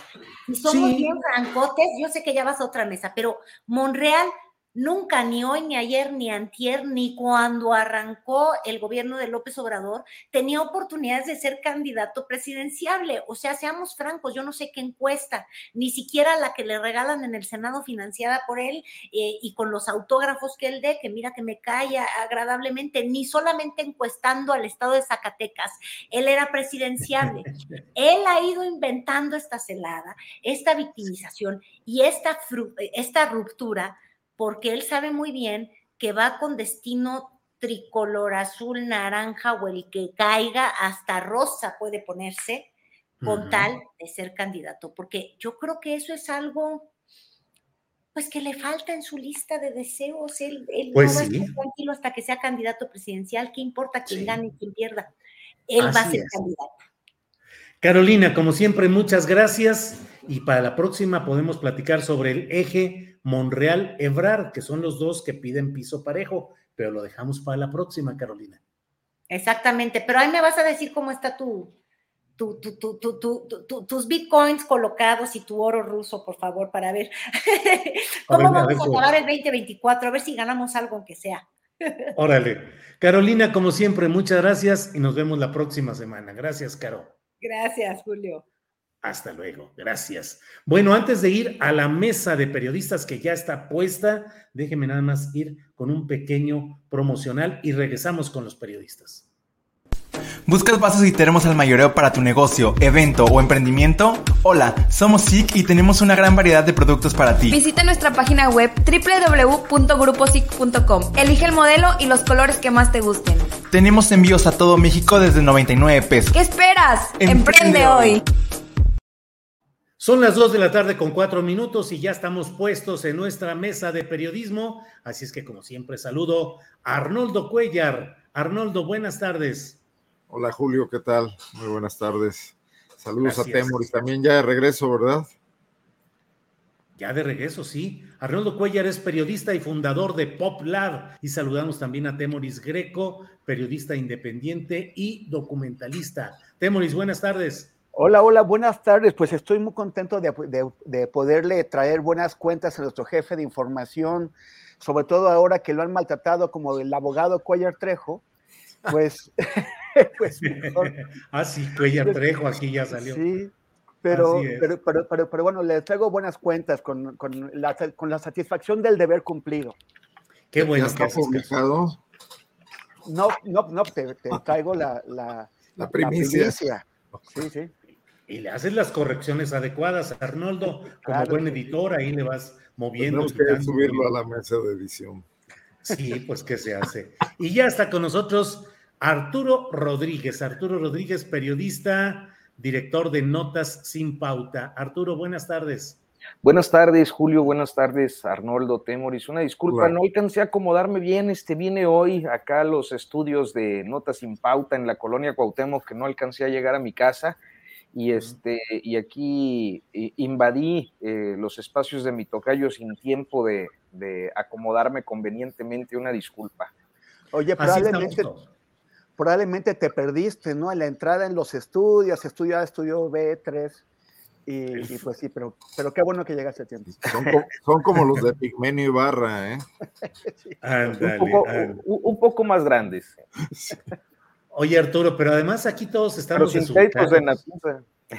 Sí, no te preocupes, todos estamos desubicados y todos andamos metiéndonos en quién sabe qué despachos, oficinas o espacios de todo contra todo, porque todo está muy movido. Pero eh, Arnoldo y Arturo, ¿qué les parece si le pedimos a Temoris que nos diga lo que hizo de tarea? Porque le dejaste tarea desde la semana pasada, Arnoldo, y el buen muchacho, buen alumno Temoris Greco ya tiene listo todo. Temoris. Yo, gracias. así, antes, antes de subirlo a la mesa de edición, quiero que nuestro jefe de información la, dé el visto bueno y ya. Este, no, muy, muy bien, pues sí, es, o sea, ya les había comentado la semana pasada que fue impresionante, como en una hora tenían los resultados de las elecciones. Y esto fue también eh, eh, muy útil para desactivar. En Colombia. en Colombia como eh, para, para, desactivar las, las tensiones que había por el temor de un fraude electoral y, la verdad es que el, el, órgano electoral funcionó muy bien, la registraduría, ¿no? El, hace, hace poco el, presidente López Obrador hizo una comparación de lo que costaba el INE, el Instituto Nacional Electoral Mexicano, con otros órganos eh, de, de, América Latina y Animal Político que, que tiene este, este eh, servicio de fact-checking, de, de, verificación de datos, el sabueso, lo, desmintió, pero pues, o sea, por lo general me gustan los desmentidos que hacen en el sabueso, pero aquí no estudiaron lo, suficiente el tema. Por ejemplo, hicieron la comparación de que la población de Colombia es menor que la de México, lo cual es cierto, y también que dijeron que el INE tiene el trabajo de, eh, de hacer, de, de, entregar esta, la, la credencial de elector, que es algo muy costoso, y que el, el, órgano colombiano no lo tiene que hacer, la, la, registraduría de Colombia. Pero pues no investigaron bien porque, o sea, porque resulta que ya tiene una cédula de identidad. Que quien recoge los datos, elabora las listas y emite la cédula, pues el mismo órgano electoral, porque el órgano el electoral no es nada más un, órgano electoral. El órgano electoral colombiano se encarga de, o sea, la registraduría la registradora hace las elecciones, pero también es el registro civil. También funciona como una especie de notaría del Estado hace, eh, hace un, el, registro de, hechos y actos del, Estado, el registro de, nacionales, o sea, tiene un montón de, tareas más que las que tiene el INE mexicano y, y, sin embargo tiene presupuestos mucho, mucho menores. Hice el cálculo comparando años electorales nacionales para Colombia y, y, federales para México. O sea, federal fue el año pasado para México y el INE eh, procesó los votos de 48 millones de personas con un presupuesto que es eh, equivalente a, a, 14, a 19 mil, a 20 mil millones de pesos. Y en cambio, la, la, registraduría eh, colombiana tuvo 11 mil millones de pesos de presupuesto, de pesos mexicanos es el equivalente, para este año de elecciones nacionales, en donde tuvo tres procesos nacionales, las legislativas de marzo, en donde además se hicieron las elecciones primarias de las coaliciones y partidos políticos, eh, las, y, la presidencial que fue a dos vueltas, una en mayo y otra en junio, y la suma de, de personas que pasaron en estos procesos es de 62 millones de personas. En cambio, el INE en México tuvo el año pasado 48 millones de, de, personas que sí ejercieron su derecho al voto. No hablo del padrón, sino la gente que sí fue a las urnas. Y en total, eh, el, el, el, voto en, en relación con, con, el, con el presupuesto que tiene el INE, el voto en México fue de 416 pesos por cada persona que sí fue a las urnas y en, en, en Colombia fue de 128 pesos. Eh, eso sí se le, eh, porque no, no encontré un, un cálculo preciso sobre eh, qué porcentaje del presupuesto de la registraduría corresponde a, a, las elecciones y qué porcentaje a las otras funciones que tiene, pero un, un cálculo que hace la agencia Bloomberg fue de, de, de, de 73% del, del, presupuesto en año electoral. Entonces tenemos que son 128 pesos por votante, mientras el INE se gasta 100, 416 eh, pesos, o sea, o sea, tres veces el gasto del INE por, por, el, por el gasto de la registraduría colombiana. I'm Sandra, and I'm just the professional your small business was looking for. But you didn't hire me because you didn't use LinkedIn jobs. LinkedIn has professionals you can't find anywhere else, including those who aren't actively looking for a new job, but might be open to the perfect role, like me. In a given month, over 70% of LinkedIn users don't visit other leading job sites. So if you're not looking on LinkedIn, you'll miss out on great candidates like Sandra. Start hiring professionals like a professional. Post your free job on linkedin.com/people today. Millions of people have lost weight with personalized plans from Noom, like Evan, who can't stand salads and still lost 50 pounds. Salads generally for most people are the easy button, right? For me, that wasn't an option. I never really was a salad guy. That's just not who I am. But Noom worked for me. Get your personalized plan today at Noom.com. Real Noom user compensated to provide their story. In four weeks, the typical Noom user can expect to lose one to two pounds per week. Individual results may vary. Vaya, vaya, Temoris, gracias. Eh, por favor, señor editor Cuellar, díganos qué opina sobre el trabajo del alumno greco. No, bueno, me dejó anonadado. ¿eh? ¿Sí? No, no, sí, yo creo que es un trabajo que hay que publicar, Julio, ¿no? En Astillero, por ejemplo. Claro, claro. No, ya lo debe tener Temoris para Milenio, supongo, ¿no? Sí, sí, ya, ya está dado, pedido, dado y entregado. Ah, pues, así lo debe tendremos que retomar con la autorización del autor. Pero bueno, teníamos esa impresión y queda claro eh, por ejemplo, lo de las segundas vueltas, yo imagino que si aquí se estableciera una segunda vuelta, el INE querría fácilmente duplicar su presupuesto. Si, si, con las eh, consultas públicas estuvieron en esa tesitura, ¿no? Sí, sí, sí. Porque ahí hay un tema profundo a revisar. Gracias, Temoris. Gracias. es un placer, es un placer. Eso, muy bien. Arturo Rodríguez. La factura, ya después platicamos, ¿no? Sí, después platicamos. Claro, sí, pues eso. Dime, dime a dónde te la hago llegar. Con sí, ya. A PopLab, directito, no hay de otra. Arturo, pues ni modo, es el coahuilense, es el, el medio naciente, el medio que está ahora con mucha información interesante y han tenido ni más ni menos que un platillo político de primer nivel, que ha sido el acto dominical de Morena allá en el municipio de Francisco y Madero en Coahuila. ¿Qué nos dices, por favor, del contexto, los significados y la lucha política que se está dando en Coahuila, Arturo? Oye, los, los torreonenses como tú, Julio, le dicen Chávez.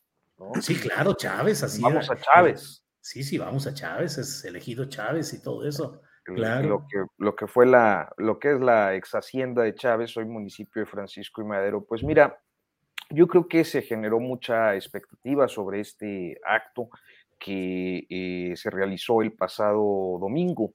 ¿Qué es lo que se esperaba? Pues bueno, principalmente era la, concentración eh, masiva similar a como ocurrió en el Estado de México eh, en este desfile y promoción ciertamente desbordado de los aspirantes a la sucesión del 2024 que han sido eh, pues ya conocidos ampliamente como las corcholatas.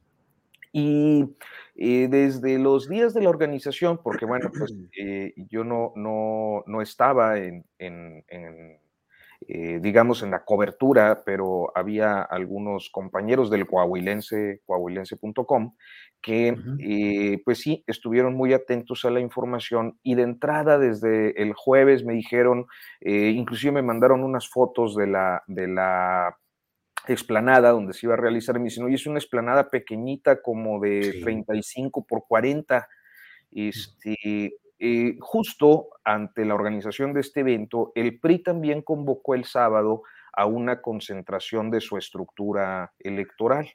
Masiva, es así. Masiva, cierto. Eh, hay cálculos que van de los 16 mil a los 30 mil asistentes, mientras que pues el de, el de Morena fue de unos 5 mil asistentes, no estuvo Ebrar porque bueno, pues seguía con COVID, seguía dando positivo, mientras que eh, el episodio creo que más eh, representativo pues fue la asistencia y además una asistencia eh, muy favorable para Ricardo Monreal porque, pues como se recordará, Monreal había venido peleando con Mario Delgado, que no había invitado a, a Toluca como, como corcholata. Creo que no le gusta que digan corcholata, pero bueno, este, la idea era esa, que eh, no lo habían invitado como aspirante a la, candidatura presidencial a Toluca. Entonces lo invitaron y fue eh, en una región, en un estado donde pues Monreal ha tenido una presencia de muchos años, ¿no? Desde los años 90, cuando fue delegado del CEN del PRI en el estado de Coahuila, eh, antes de, renunciar a su militancia, posteriormente como, como pues un político que venía con frecuencia, o mejor dicho, que iba con frecuencia al estado, luego a veces no, anda, no sé dónde ando, este, que iba con frecuencia al estado de Coahuila, y eh, en su, eh, con mucha relación con grupos, sobre todo del sector campesino, que creo que es del que originalmente él procede, ¿no? De la CNC. Eh, pero además con eh, proximidad al estado de Zacatecas. Entonces, de los, de los 5.000 que había, pues unos 3.000, 3.500 eran monrealistas. Y pues se ah. llevó el aplausómetro, y hubo ahí algunos puyazos en los discursos, ayer todavía estos continuaron cuando eh, Mario Delgado en la conferencia de prensa pues dice ahora sí nadie puede acusar facciones, nadie puede acusar grupismo ni privilegios.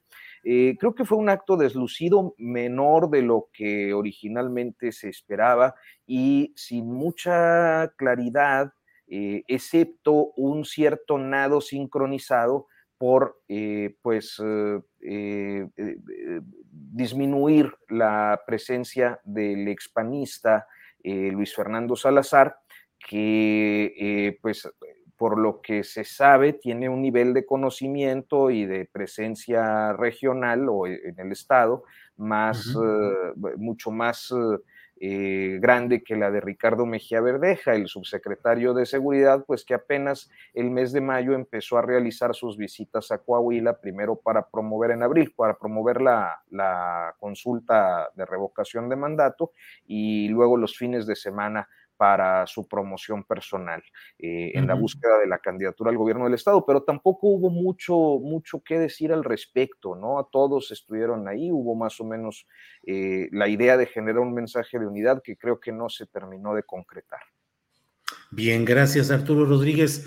Temuris Greco, eh, lo que sucedió en Coahuila tuvo, entre otros ingredientes, desde luego ya Arturo nos da el dato de la presencia de Monreal pero también otro de los datos en el terreno específicamente estatal es esta presencia que menciona también eh, Arturo Rodríguez, que es la de Luis Fernando Salazar, que en 2018 fue candidato a diputado federal por el Partido Acción Nacional y así ganó, ganó la Diputación Federal.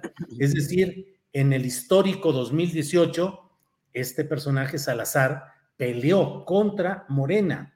Antes, durante 22 años, había sido panista y miembro destacado del grupo apoyador de Felipe Calderón Hinojosa.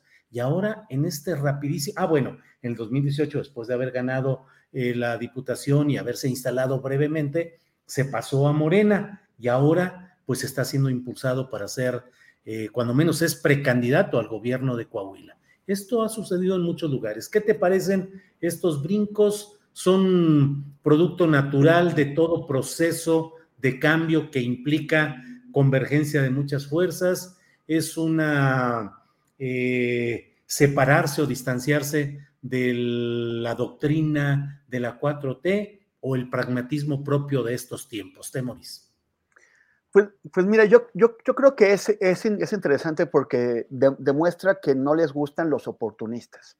O sea, tú no puedes llegar y, trabajar en la creación de Morena ocho años y de pronto querer ser candidato a gobernador. Necesitas más carrera, necesitas 20 años en el PRI, 25 en el PAN, para que Morena te pueda postular a una candidatura, que es lo que hemos visto en muchos otros estados. Ya eh, eh, ayer en tu, en tu columna hiciste una disección de los, de los cuatro aspirantes a, la, candidatura morenista a gobernador de, de, Coahuila. Y, pues bueno, no, no, no es para que, para que las militancias morenistas, para que la gente que se, que se fregó trabajando en la construcción de Morena en los años duros, cuando no había puestos que, repartir, pues eh, para que no es, no es, no es para, que, para que se queden contentos. Em, Además, se va a dar una lucha pues muy fuerte en Coahuila, porque mira, el, miércoles pasado el periódico El Financiero publicó encuestas estatales de, del, del Estado de México y de Coahuila. En el Estado de México parece que Morena va tranquilamente adelante, eh, van, eh, tienen varios puntos de ventaja sobre los partidos de la, de la oposición de manera eh, individual y también sobre los de eh, eh, sobre, sobre estos juntos. Y también hicieron careos entre los probables candidatos que va a haber. O sea, si van juntos, si logran ir juntos PRI, PAN y PRD, en este momento Morena estaría ganando con 46% de, de, Morena Verde y PT contra el, 38% de PAN, PRI y, y PRD. Eh, solamente si Movimiento Ciudadano se sumara, lo cual es improbable, pues van a llegar, estarían en una equivalencia de 46-46. Si es que además se pudieran trasladar, si la gente que votaría por, por Movimiento Ciudadano como independiente también quisiera votar por, Movimiento Ciudadano como alianza, lo cual es improbable.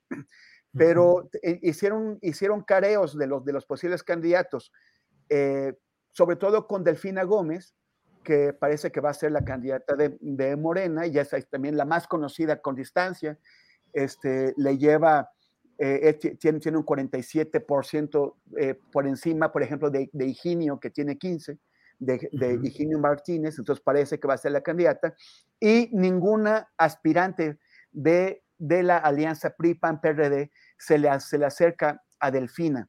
Además, ahí la cuestión va a ser si el PRI va a lograr imponer una candidatura o si el PAN, que es el, partido fuerte en el contexto de, eh, del, del, Estado de México. No, no, perdón, el PRI es el partido que tiene más influencia, pero a nivel nacional el PAN es el partido más fuerte, es el, es el partido fuerte de la alianza, y, sí, y los panistas quieren esa candidatura para ellos. Entonces el PRI va a tener dificultades para obtener la candidatura y, manteniendo la alianza y al mismo tiempo para poderle ganar a la candidata de Morena. En, el caso, en el caso de Coahuila, de acuerdo con esta encuesta, es donde hay mucha mayor cercanía. O sea, hay una, una ligera ventaja del, del Morena sobre eh, la coalición es 46-44, lo cual entra en la condición de empate estadístico. O sea, realmente no hay una ventaja real ahí. Y es donde el PRI tiene que apostar. Ahí sí la candidatura es será muy probablemente suya, pero además, si, no, si no logran eh, ganar el Estado de México y, pierden Coahuila, se van a quedar como un, como un eh, PRI de un, de, un, solo Estado que será Durango, que es el que gracias a que negociaron bien con, con el PAN, pudieron tener la candidatura en este año para que pasó entonces del PAN al PRI. Eh, si, no, si no se quedan con, con Coahuila, van a, a, hacer el Partido Revolucionario Duranguense o Duranguense Institucional. Entonces creo que duranguense. El, el, el, pasito duranguense institucional. Entonces, sí tendrán que pelearlo muy duro y, y, es una cuestión de sobrevivencia para ese partido y para, el, los, para los casicazgos, que son dos moreiristas en Coahuila. Sí. Muy bien, Temoris, gracias. Arnoldo Cuellar, eh, ¿Cómo ganarle a un partido como el PRI que tiene históricamente ha ganado todas las elecciones en Coahuila, que acaba de ganar 16 de 16 diputaciones locales de mayoría y las demás fueron asignadas por representación proporcional, pero que ganó, digo, si digo algo Arturo Rodríguez equivocado, ahí rápidamente, por favor, le metes eh, el cuchillo, pero ganó 16 de 16 diputaciones locales y la mayoría de los uh, municipios importantes en los cuales se gobierna, dicen ellos, al 80% de la población. Y sin embargo, ahí están los pleitos internos, efectivamente, como dice Temoris, de los grupos, el cacicazgo de los Moreira, peleados Humberto contra Rubén, Riquelme, que es el gobernador actual, creo yo que el más uh, ríspido en su relación con Palacio Nacional. ¿Qué futuro le ves ahí? Electoralmente en Coahuila, Arnoldo? Pues a mí me queda muy clara la idea de postular a este panista independiente a Salazar, independientemente de, su historial que yo no conozco mucho y que ahí me atendré a las correcciones y la información siempre enciclopédica de Arturo, ¿no? Pero estaba viendo la elección de 2017, donde el, el PAN peleó muy de cerca, creo que quedó dos puntos abajo en la elección Anaya frente a Riquelme, y muy lejos Guadiana, en un 11%. Eh, independientemente de que eso haya cambiado con las encuestas que cita Temoris y Morena, con la popularidad presidencial haya aumentado, parece ser que la fórmula es ir por un político conocido en la región, con un bagaje electoral que además debilitaría mucho al PAN, eh, que, que, haría eh, más, más infructuosa la alianza PRI-PAN, que muy probablemente se dé, y la posibilidad de ganar, ¿no? Ahora, ¿qué ayuda al proyecto de López Obrador de conquistar Coahuila, pues todo lo que está ocurriendo en todos los partidos políticos nacionales de, la alianza, ¿no? Lo que está ocurriendo en el PRI, lo que está ocurriendo en el PAN. Eh, ¿Qué le queda a Lito si ya no puede designar candidatos? Que creo que es la única posibilidad que tiene de hacer negocio en estos momentos. Eh, si se queda en el PRI, como, como todo parece indicar contra viento y marea, pero se queda para no poder tomar una decisión en las dos únicas eh, confrontaciones importantes que tiene el año que entra, pues también es irrelevante. Y yo creo que esa situación va a ser aprovechada por los dos gobernadores para pactar con otros grupos políticos, con los del Estado de México, no sé, quizás para eh, sacarle jugo a la división de los Moreira en el caso de Riquelme y lograr salir adelante con sus candidatos, dejando fuera al, al CEN del PRI lo que también vendría a restarle apoyos, que no los necesitan, porque eh, la tesorería de Coahuila probablemente va a estar al servicio de este proyecto político de continuidad, ¿no? Entonces, no puede ir ingenuamente Mario Delgado, eh, pues a, buscar un histórico de Morena, que además los históricos de Morena casi todos eh, tienen una historia muy pobre, todos son cuadros de otros partidos políticos, y da el paso al pragmatismo total y absoluto. Me lo explico en esos términos, ¿no? Eh, ahora bien, me parece muy interesante esta situación de estar jugando al mismo tiempo la campaña del 24 y, la, y, las del 23 en estos dos encuentros de corcholatas del Estado de México y de Coahuila. Me parece un, un, juego interesante en términos tácticos. Quizás no, no transforma nada en la política mexicana, pero se muestran audaces y arrinconan aún más a la descolorida alianza que sigue, como digo, lidiando con todos sus problemas internos, intestinos en cada uno de los partidos, mientras ellos caminan. Eh, la cuestión de, de, de Monreal, pues yo la aplaudiría. O sea, lo metes al juego, deja de quejarse, te engorda el meeting, muestras pluralidad. Unidad no hay necesidad de mostrar. Morena es el partido más desunido, ¿no? Al que únicamente ata el presidente de la República y no tienen empacho en mostrarse como tal, pero muestran una fuerza arrolladora donde incluso la riqueza de su capital político puede dar lugar a esas diferencias que alguien tendrá que intentar procesar, si Mario Delgado o el propio López Obrador, no lo sabemos, ¿no? Pero de cualquier manera está en este momento de su lado, pues la fuerza, ¿no? Diríamos en términos de la guerra de las galaxias, eh, porque del otro lado no parece haber mucho, ¿no? Gracias, gracias Arnoldo. Arturo Rodríguez, disculpa que abusemos de tu condición coahuilense y además de la inmersión que tienes uh, extra por allá con este nuevo medio que El control político y periodístico que ejerce ahí. Ándale, Yo creo que va a poner hasta candidatos. Ándale, Arturo, ahora sí ya te sacaron a balcón, Arturo. Pero por el, pero por el PUP. Es el cuarto poder coahuilense. Ya, ya, oyeron que dice por el PUP, el famoso partido que dicen que es el mayoritario de nuestro país, del que tenemos credencial todos, aunque no lo sepamos. El PUP, Arturo Rodríguez. Así es tengo que ser claro con la audiencia para que no lo sepan, es que se habla de que es el partido único de pendejos. Eso es, eso es verdad, Arturo. Hay hasta museo, hay hasta museo del PUP en, en, el, en Monterrey, en el, en el barrio antiguo. Este, hay una casa ahí que creo que y no sé si sería donde vivió este señor, porque lo creó y todo, era una especie de humorista político, ¿no? Como un, humorista político, Hermenegildo, no me acuerdo el apellido. Sí, sí, sí. Este, y, está ahí el museo del, del PUP. Este, pero no, pues a la orden con lo de Coahuila, dime, Julio. Sí, mira, en lo que dice Arnoldo a mí me parece muy interesante. Pareciera, digo, yo no sé cuál sea tu opinión muy, muy eh, conocedora del asunto, pero se ha hablado de cuatro precandidatos. Dos de ellos me parece que no tienen mucha viabilidad, que es el senador Armando Guadiana, que a mí me parece que no tiene una verdadera posibilidad de ser candidato. Nuevamente ya lo fue, eh, con muy baja votación. Luego hay otro personaje, Reyes Flores, que fue delegado, que es del delegado del gobierno federal en Coahuila y que hace 10 o 15 años fue presidente del PAN en Coahuila. Y me parece que se centra pues la batalla entre... Mm, eh, y expanistas. Pues sí, entre... Pero ¿qué hacer con el pragmatismo, Arturo?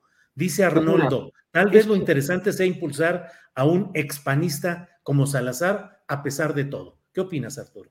Mira, yo, a ver, no, yo no sé que eh, eh, estén proyectando en Morena. Yo creo que están proyectando una imposición desde Palacio Nacional con una encuesta patito que favorecerá pues al, subsecretario de Seguridad Ricardo Mejía Verdeja. Eso es lo que yo percibo. Este, si habláramos de, nivel de conocimiento, de, si habláramos de, quién es el más conocido, sin lugar a dudas, pues el más conocido es Armando Guadiana.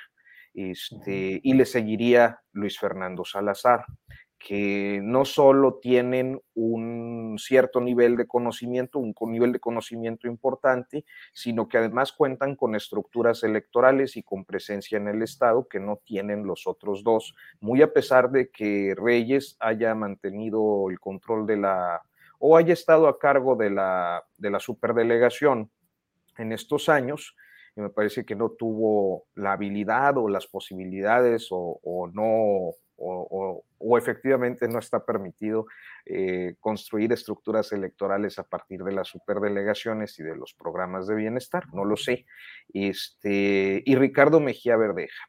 ¿Qué es lo que está haciendo? Pues básicamente agrupando a veteranos del PRI, algunos con una muy buena nota, este, como sería el caso de, Jorge Luis Morán, que pues era uno de los hombres cercanísimos a Miguel Riquelme, inclusive lo dejó como alcalde sustituto en Torreón cuando pidió licencia para buscar la gobernatura, este, como Noé Garza Flores, que es este político veterano, también cenecista, que fue muy cercano al Bronco, inclusive está metido en la investigación eh, del Estado de Nuevo León. Cuando detienen a Bronco venía del rancho de, Noé Garza, justamente, y que bueno, pues ahora forma parte del staff principal de, Ricardo Mejía, como Jorge Williamson, que fue eh, alcalde de Monclova, una presencia relativamente importante ahí en la zona, y que este, hasta hace un mes era subsecretario de Fomento Económico en el gobierno de Miguel Riquelme y ahora está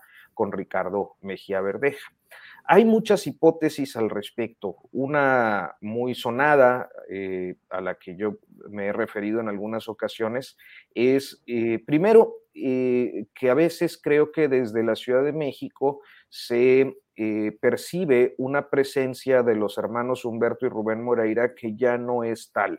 ¿no? O sea, mm. Riquelme tiene su, su, gubernatura ya muy consolidada, es un, político que opera electoralmente eh, desde hace muchos años, que sabe manejar sus estructuras de, una manera muy eficaz este, y que ya no necesita los Moreira para, para eso, ¿no? Eh, que era el éxito, o sea, la, gran virtud de, Humberto primero, eh, de Rubén después, pero sobre todo de Humberto, era que pues eran básicamente, era un mapache, ¿no? Y un mapache muy eficaz electoralmente. Eh, entonces, bueno, el grupo de Riquelme está, digamos que dividiéndose de este modo, eh, y es interesante porque también en origen dentro del PRI Ricardo Mejía y Miguel Riquelme eran parte de un mismo grupo, un grupo lagunero conocido como La Burbuja, que encabezaba un político coahuilense de nombre Raúl, de San Pedro, de las colonias, Raúl Cifuentes Guerrero. Entonces, hay también esta otra perspectiva de que, pues a final de cuentas, son los mismos, ¿no? En el PRI o en Morena. Y finalmente está el caso de Luis Fernando Salazar, que es eh, un perfil muy polémico, entre otros motivos, pues por su militancia, no solo una militancia en el PAN, porque hay que reconocer, yo siempre hago la acotación, que no todos los políticos en un partido son iguales ni piensan igual. Eh, dentro del PAN yo creo que hay gente que tiene un pensamiento liberal y demócrata, que tiene sus convicciones, como, como también hay quienes, eh, muchos están en la ultraderecha eh, y en el conservadurismo más rancio. como también los, este, los hay en, en, Morena, muy cercanos a la religión, y como los hay en el PRI y en todas partes. Este, y en el caso de Luis Fernando, yo creo que corresponde a una de estas corrientes más ultraconservadoras. Su familia históricamente ha sido identificada, eh, eh, se decía que el yunque, pero finalmente, y gracias a, a los cotejos con Álvaro Delgado, pues eh, supimos que fueran, que, o supe que eran los tecos, en realidad, eh, un liderazgo de su padre homónimo que lo reemplazó en la candidatura que le tiraron el, el año pasado al ayuntamiento de Torreón, a Luis Fernando Salazar. Este, y entonces hablamos, sí, de alguien que viene de una formación ultraderechista, que fue parte de un grupo político eh, evidentemente corrompido, del que forman parte Cabeza de Vaca, Roberto Gil, este, gente como, bueno, el mismo Rosa Saispuro, este, este, Pancho Domínguez, eh, eh, Jorge Luis Lavalle, que es el, que está detenido, Ricardo Anaya, entre otros, este, que pues fueron eh, no solo partícipes de la aprobación de las reformas estructurales destacadamente de la energética, sino que además eh, promovieron y se tienen algunas. Hace tiempo salieron unos audios donde, por ejemplo, Luis Fernando estaba negociando con Penchina eh, la compra de carbón mineral para CFE. Entonces, está esta sospecha de los negocios al amparo del poder que, se dio para la aprobación de la reforma energética. Por lo tanto, pues es claro que Luis Fernando Salazar representa eh, pues eh, muchos de los eh, tópicos que resultarían, digamos, incongruentes para el morenismo, ¿no? Pero bueno, a estas alturas creo que es muy claro que lo que estamos observando en todo el país es una reconfiguración de grupos políticos donde ciertamente surgen algunos perfiles mm, pues próximos a las izquierdas históricas, pocos, pero surgen, eh, y sí una realineación de los grupos eh, tradicionales políticos del PRI y del PAN eh, en todo el país. Gracias, gracias. Pues Arnoldo y Temoris, digo, cátedra sobre Coahuila ya tuvimos, así es que no se quejen, por favor, ya estamos bien enterados de todo esto. Con lujo Temoris, ¿eh? Con lujo de detalle. Con lujo de detalles, así es, para que no haya, para que no, para que no haya pierde. Temoris, em, girando un poquito el periscopio, girando la mira, eh, puesto que ha pasado en estas horas recientes eh, la tragedia de los migrantes, este tráiler en San Antonio, Texas. ¿Qué pensar? Y te pido, por favor, que nos ayudes a, con tu comentario, ¿qué pensar cuando se escandaliza la opinión pública por un hecho concreto muy lamentable, muy deplorable, pero en el fondo es eh, parte del esquema de este sistema no reconocido, pero vigente del tráfico de personas y de todo lo que sucede cotidianamente desde el sur eh, de Centroamérica hacia Estados Unidos y también de nuestros paisanos mexicanos hacia Estados Unidos. ¿Qué opinas, Temoris? Bueno, primero yo propondría a la mesa que cuando tratemos temas de Coahuila y de la región, pues permitamos que el cuarto poder coahuilense hable primero para, para, para ilustrarnos y ya, y ya sobre eso. Eh, ya no eh, cometer errores nosotros. Exacto. Empieza, uno como, como eh, aficionado a hablar del tema y luego y luego, pom, pom, pom, Sí, sí, pom, pom, pom, pom, sí, sí. sí. Así, así, todos los días aprendemos algo. Aprendemos esto y a la próxima que hablemos del tema, Arturo que inicie. De acuerdo. Sea Guanajuato, entonces nomás dejamos a Arnoldo. Sí, así es. No, porque Temoris tiene parientes aquí. Y es muy amigo del superdelegado, ya me enteré. Ay, joder. Ya te sacaron Ah, de Mauricio Hernández. Sí, claro que sí. Con que no sea amigo del fiscal, hombre. Solo que desde, que, desde que entró en, en, funciones no, no lo he visto, pero, pero, pero, pero sí él, podía. Te mandó saludos cordiales. ¿eh? Cuando terminan los cargos políticos, recupera uno sus amigos. A veces. A veces, ya.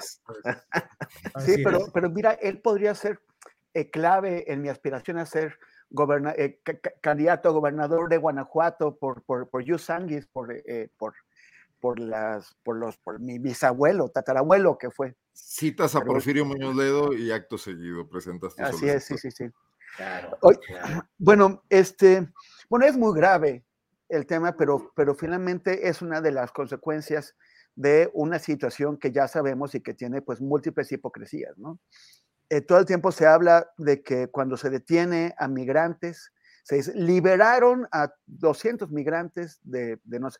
Sí, los, los liberan de los tratantes que los están llevando, de los traficantes de personas, pero básicamente están destruyendo su esfuerzo, sus sueños, eh, la, inversión del poquito dinero que, tenían, eh, la, mayor apuesta de sus vidas. Cuando alguien que está en Honduras o que está en algún lugar de Oaxaca o de Michoacán, deja todo lo que tiene para escapar de la violencia, de la miseria, de las tragedias naturales, eh, lo deja todo para tratar de ir a Estados Unidos a tener una mejor vida, esa es la gran apuesta de sus vidas y quienes dicen liberamos a tantos migrantes, en realidad están, están hablando de cómo eh, destruyeron esta gran apuesta de sus vidas.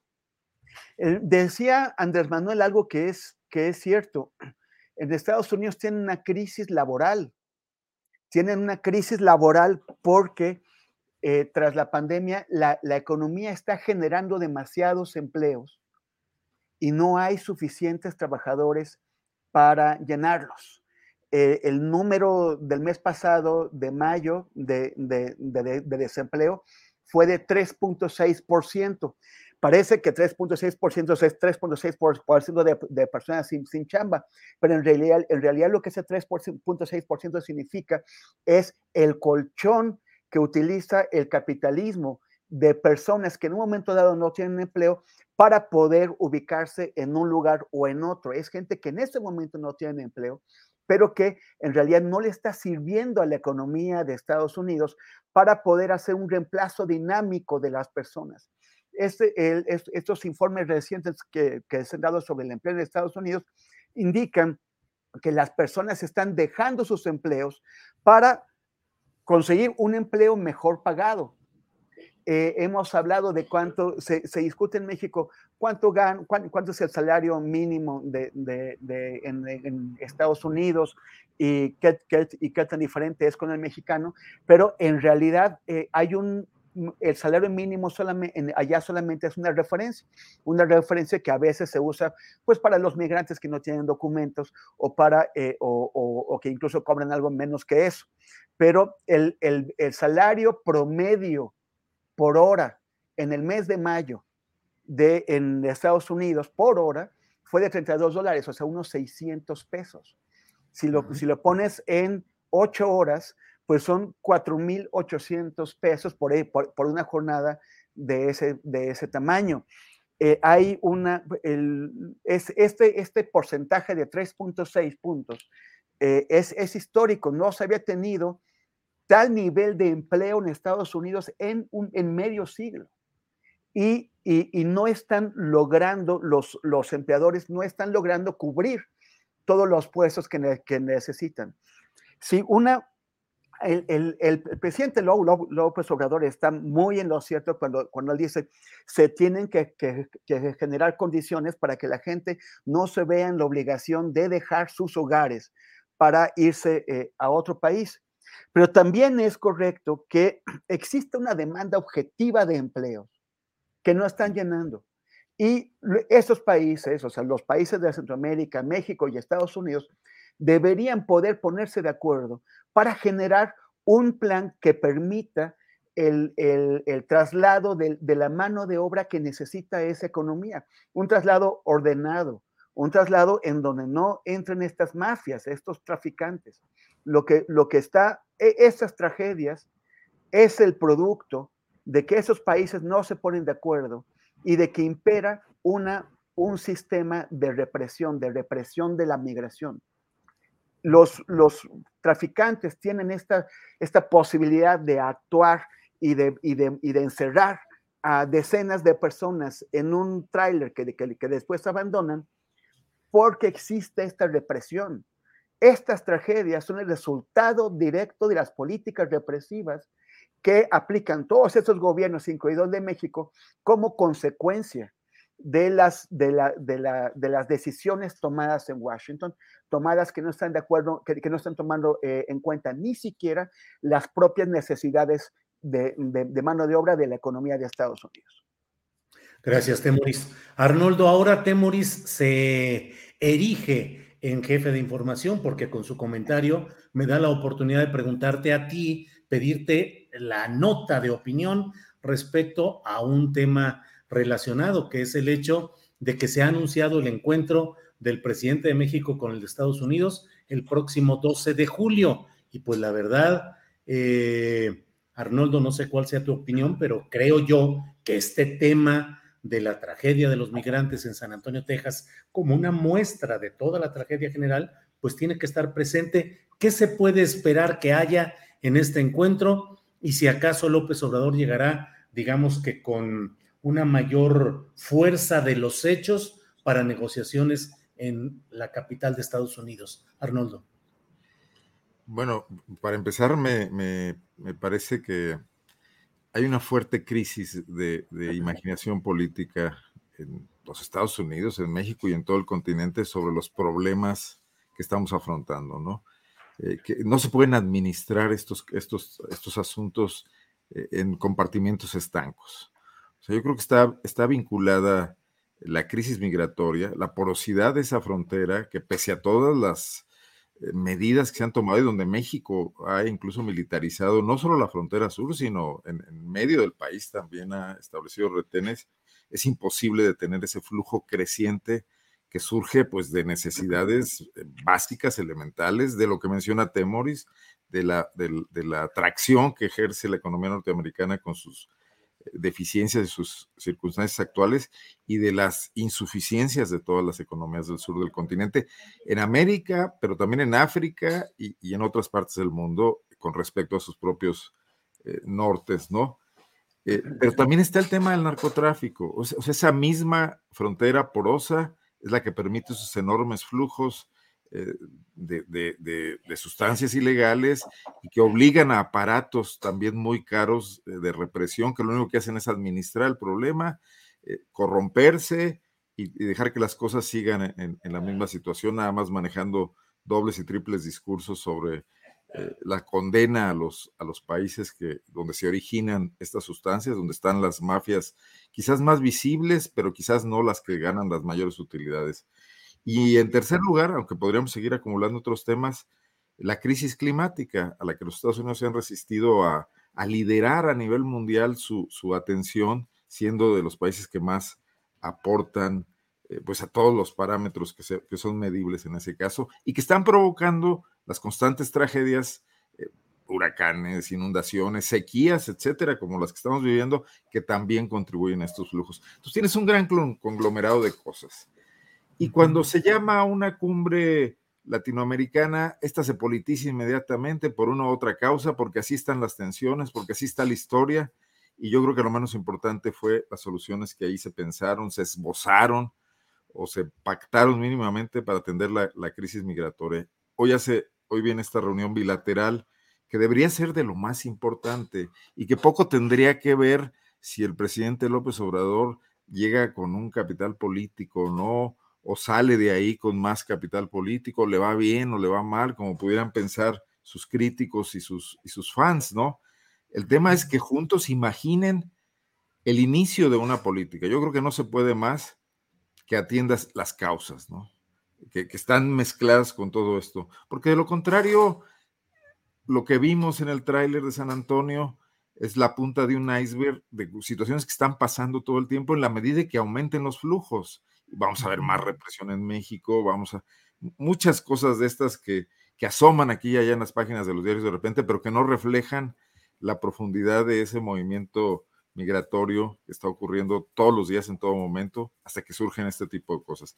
Leía en, en varios medios que quizás es la mayor tragedia migrante en Estados Unidos de, por la cantidad de muertos. Bueno, se les olvida las fosas de San Fernando, que tuvieron que ver con el tema migratorio, que tuvieron que ver con criminalidad mexicana, con cárteles, y donde el número de muertos fue considerablemente mayor, ¿no? Y todo esto pasa porque el fenómeno está ahí sin ser atendido de ninguna manera. ¿Qué está pasando, por ejemplo, en México con el Instituto Nacional de Migración? Está, está en la pobreza franciscana, no tiene posibilidades de realizar ni siquiera estudios de, prospectiva de ningún tipo, menos de administrar ni siquiera esos espacios de reclusión que tiene, ¿no? Y donde generalmente abunda la corrupción. Pero me imagino que está igual la situación en las fronteras de los Estados Unidos y en sus órganos eh, eh, que atienden este problema también, Julio. Gracias, Arnoldo.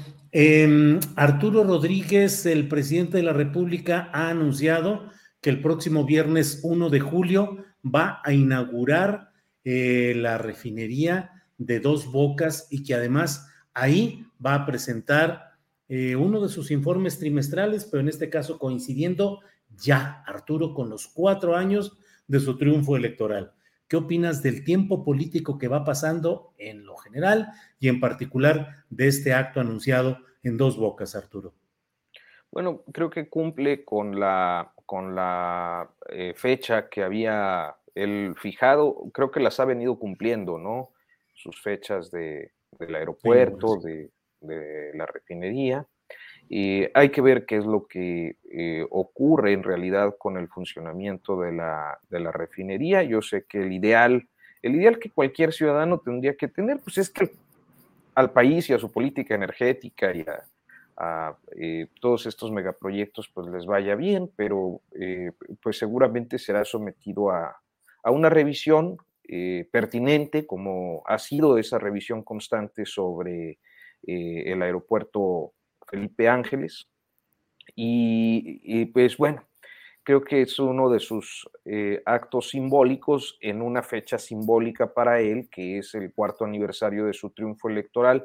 Se decía en el pasado, ustedes que son este, eh, expertos en la historia política de este país, eh, seguramente recuerdan esa expresión que había en el viejo presidencialismo mexicano de que el cuarto año era el año de, mayor poder y esplendor de, un presidente de la República. Yo no sé si esto se siga actualizando. Y eh, a final de cuentas, creo que tan es así que el propio presidente eh, adelanta el proceso sucesorio sin eh, salir ni siquiera ligeramente raspado.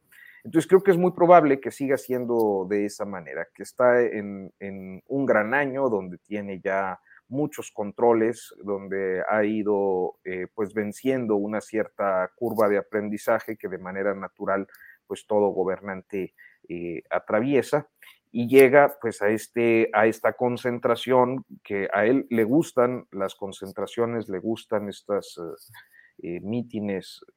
creo que si hay un espacio donde a él se le ve cómodo es en eso, ahí este, para celebrar su, cuarto año de gobierno. Y también pues es previsible que habrá numerosas críticas en estos días. Creo que las han ido perfilando en las últimas semanas, algunas con datos auténticamente preocupantes, como tienen que ver eh, cómo es con el tema de seguridad, cómo es eh, eh, el tema de la, la inflación, estos malos augurios de recesión que se están proyectando para las economías internacionales, particularmente la, estadounidense, etcétera. Entonces, bueno, pues será como parte de este mismo eh, esquema de polarización, de confrontación que estaremos observando.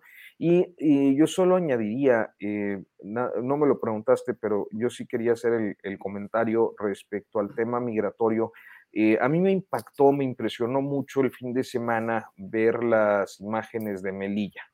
Claro. Este, eh, esto de la barda con 37 migrantes, me parece, de, del África subsahariana, y pues regados ahí como, como, como eh, testimonio de una tragedia humanitaria tremenda.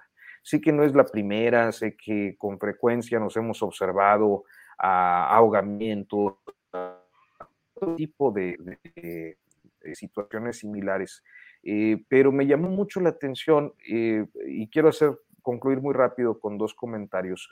Uno es eh, un cierto talante, creo yo, muy racista o clasista en diferentes medios de comunicación y líderes de opinión, que cuando se trata de, asuntos que no tienen o que no, no pueden emparejar en sus agendas, pues no los tocan.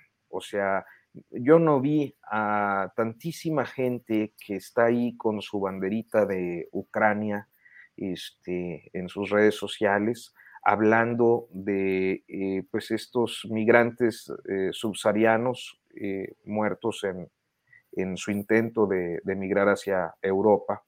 Y estoy seguro de que hoy, pues sí están hablando y, señalando el tema migratorio a partir de lo ocurrido en San Antonio.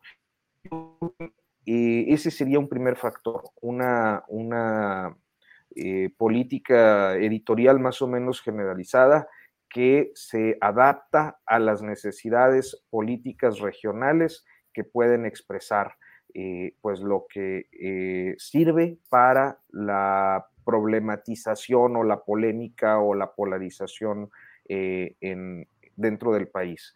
Y lo otro es que me parece que a estas alturas es ya indispensable que empecemos a ver las políticas migratorias en el mundo, sí en México como parte de, sí en Estados Unidos, sí en España y en otros países europeos, pero me parece que ya como un proceso protogenocida y que eh, está costando demasiadas vidas humanas, en ocasiones pues son espantables, son tremendas, lamentables las imágenes como eh, las que hemos visto en días recientes, las noticias que nos llegan, 50 personas es una enormidad, este, pero todos los días ciertamente hay un éxodo migratorio muriendo eh, que eh, está muriendo precisamente por, bueno, una condición de desigualdad en origen y una imposibilidad o una serie de limitaciones para poder ejercer su derecho humano a migrar. Gracias, Arturo. Bueno, pues son las 2 de la tarde con 58 minutos, así es que nos queda espacio para un postrecito breve. Por favor, Temoris Greco, lo que quieras agregar. Bueno, pues eh, sobre este informe en donde el presidente va a hablar sobre el tema de la seguridad, este, y también a la luz de, su respuesta, la que les dio a los jesuitas con, con, tras el asesinato en Cerocahui de, dos jesuitas y de un guía de turistas, en donde ellos les, dijeron que la política de los abrazos ya no les alcanzaba y el presidente les respondió que el Papa Francisco lo, entendía mejor y que lo que estaban pidiendo era el regreso a los balazos. Los, los hechos son que en, mayo llegamos a 121 mil homicidios dolosos en el, sexenio, en tres años y medio. Eh, ese, ese fue el, el, número que hubo durante todo el gobierno de Calderón. La siguiente cifra de referencia es la del gobierno, la del sexenio de, Peña Nieto, que fueron 156 mil homicidios dolosos. Como vamos, ya, ya llevamos, ya vamos en los 120 y tantos mil. Antes de un año, o sea, antes de cuatro años y medio de gobierno de Andrés Manuel, ya habremos llegado a la misma cifra de seis años de Peña Nieto. Y esos son datos objetivos que permiten valorar el éxito o no de una política. El, dijo el, presidente hace unos días que nos costó muchísimo detener el incremento de homicidios. Pero hablar de detener el, incremento significa, no, significa bajarlo o contrarrestarlo, significa que nos, que nos detuvimos en el punto más alto de, de homicidios que hemos tenido en la historia de este país fuera de guerras como la Revolución Mexicana. Y eso no era ni las promesas ni la aspiración que existía. El, presidente al responderles a los jesuitas plantea una dicotomía, abrazos o balazos. O sea, su política de abrazos contra la política de balazos, por ejemplo, de Calderón, que fue el que la trajo. Como si no hubiera nada en medio, o en los bordes, o arriba o abajo. O sea, como, como, como si solamente se pudiera escoger entre la política que ha llevado hasta ahora y la de Calderón. Nos coloca entre una y otra, y eso no tiene por qué ser así. Evidentemente, la forma en que la política de abrazos del gobierno eh, en, que se ha llevado hasta ahora, evidentemente no está funcionando. Los, los datos gritan, los homicidios lo gritan, las desapariciones lo gritan, la percepción que tenemos, porque independientemente de las cifras que nos están dando, la percepción general es que cada vez hay más áreas de la República, de ciudades como esta en la que vivimos en Ciudad de México, en donde, en donde no hay contención al crimen organizado. esa percepción está ahí. Entonces, no se trata de escoger entre los abrazos y los balazos. Vale, los abrazos están bien, pero, pero no se están realizando de, la, de una forma en que tengan éxito. Tiene que haber correcciones a la política de seguridad y no estamos viendo en el presidente un reconocimiento de que al menos algo tiene que cambiar. Gracias, Temoris. Eh, Arnoldo, por favor, postrecito para ir cerrando esta mesa. En el mismo sentido y para aprovechar la reflexión de Temoris, yo creo que ya este presidente no va a alcanzar a hacer eso, porque está con una agenda muy clara, muy obsesionado, su papel en la historia, las mega obras que están ahí por terminar a la mitad y que están envueltas en polémicas y donde está echando todo, todo, todo su resto político, y la sucesión. Y en la sucesión, la, la gobernanza o gobernabilidad que ejerce el propio Andrés Manuel López Obrador de los cuadros de su partido político les va a impedir a estos discrepar de la política de seguridad del presidente. Y entonces ahí habría un gran terreno para que lo que queda de oposición, o si surge, y a estas alturas hay posibilidades de que todavía surjan figuras públicas discrepantes que pudieran construir una credibilidad, hablaran de este tema. O sea, la gente sí está harta de la violencia. acaba de pasar esta balacera en la fila de vacunación de Puebla. O sea, estos hechos van escalando, son aislados, pero reciben rápida atención de todos los medios. Además, son importantes y, es importante saber lo que está pasando, dónde estamos parados. Pero el gobierno de Andrés Manuel López Obrador eligió ya eh, no modificar su planteamiento inicial y atarse a como dé lugar a su versión de las cosas y de que van un poco mejor. Y no lo pueden hacer ninguno de sus candidatos, por lo menos hasta este momento. Quizá lo puedan hacer después, cuando ya estén definidos, cuando ya esté en campaña uno o una de ellos, pero no de momento. Pero el tema es que nadie lo está discutiendo seriamente, porque los liderazgos de la oposición se regodean únicamente en, señalar lo equivocado que está el presidente y no hay un solo planteamiento, no de solución, no se pueden dar soluciones teóricas al tema, de convocatoria a todos esos sectores preocupados, hartos, eh, angustiados, que podrían dar una respuesta a una movilización social que en principio no tendría por qué ser electoral, pero sí para presionar a quienes aspiren a, gobernarnos los próximos seis años para que tengan una respuesta, construyan una, respuesta, elaboren un planteamiento que, incluso abarque a, todas las fuerzas políticas de ser posible, ¿no? Creo que se vuelve el gran tema de aquí al final. Gracias, Arnoldo. Arturo, te toca el postrecito, postrero de verdad, porque con ese cerraremos sea el postre coahuilense o no, es tu mesa, Arturo. No, no, no, pues nada más agradecerles. Creo que yo no ando, ando medio corto de temas en estos días. Y mm. como hemos tocado además los más, eh, los más relevantes o los que más me han eh, atrapado en estas, en esta semana. Elegir candidatos en Coahuila quita tiempo. Sí, imagínate. hombre, bueno fuera, Oye, ¿traes tu, ¿traes tu destapador de, de refrescos también? Para, sí, ¿verdad? Para las corcholatas coahuilenses. Las corcholatas. Que por cierto, el PRI, eh, no hablamos ahorita del PRI, el PRI también tiene sus complicaciones internas, ¿no? en el estado de Coahuila, es decir, el gobernador Riquelme y el grupo dominante han estado impulsando la candidatura de Manolo Jiménez, que es el exalcalde de Saltillo, pero hay eh, un exalcalde de Saltillo también, actual diputado federal, Jerico Abramo Mazo, que también está aspirando y no se quiere bajar de la, de, la exigencia de una interna con, con, piso parejo al estilo Monreal. Eh, y está el alcalde de, de Torreón, y Román Alberto Cepeda, que pues a final de cuentas también ha sido eh, muy votado con una votación histórica ahí en, en Torreón eh, el año pasado, así que eh, pues también tienen sus propios riesgos de fractura, ¿no? Bien, Arturo, pues ahí te encargo que si hay alguna posibilidad de alguna diputación local o una regiduría, acuérdate que soy nativo de Coahuila, soy nacido en Torreón, Coahuila, entonces ahí para que en los destapes que vayas haciendo, nos vayas empujando, Arturo. Gracias. Por, fin salió el peine. Sí, sí, fíjate, para allá me estaba orientando el, maestro Julio. Fíjate que el, eh, creo que las experiencias de periodistas que participan luego en política, como yo estaba pensando en Granados Chapa, ¿no?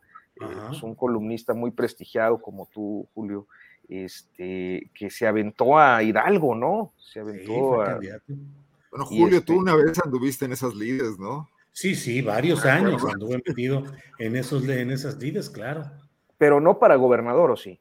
No, no, para gobernador no, pero sí anduve metido en todos esos triques. Me tocó ser destapador en, San Luis Potosí, eh, donde hubo pues todo un proceso, procesos que yo, ya veía, participé ya, ya decía yo, como que Julio entiende muy bien Andrés Manuel, sí, pues.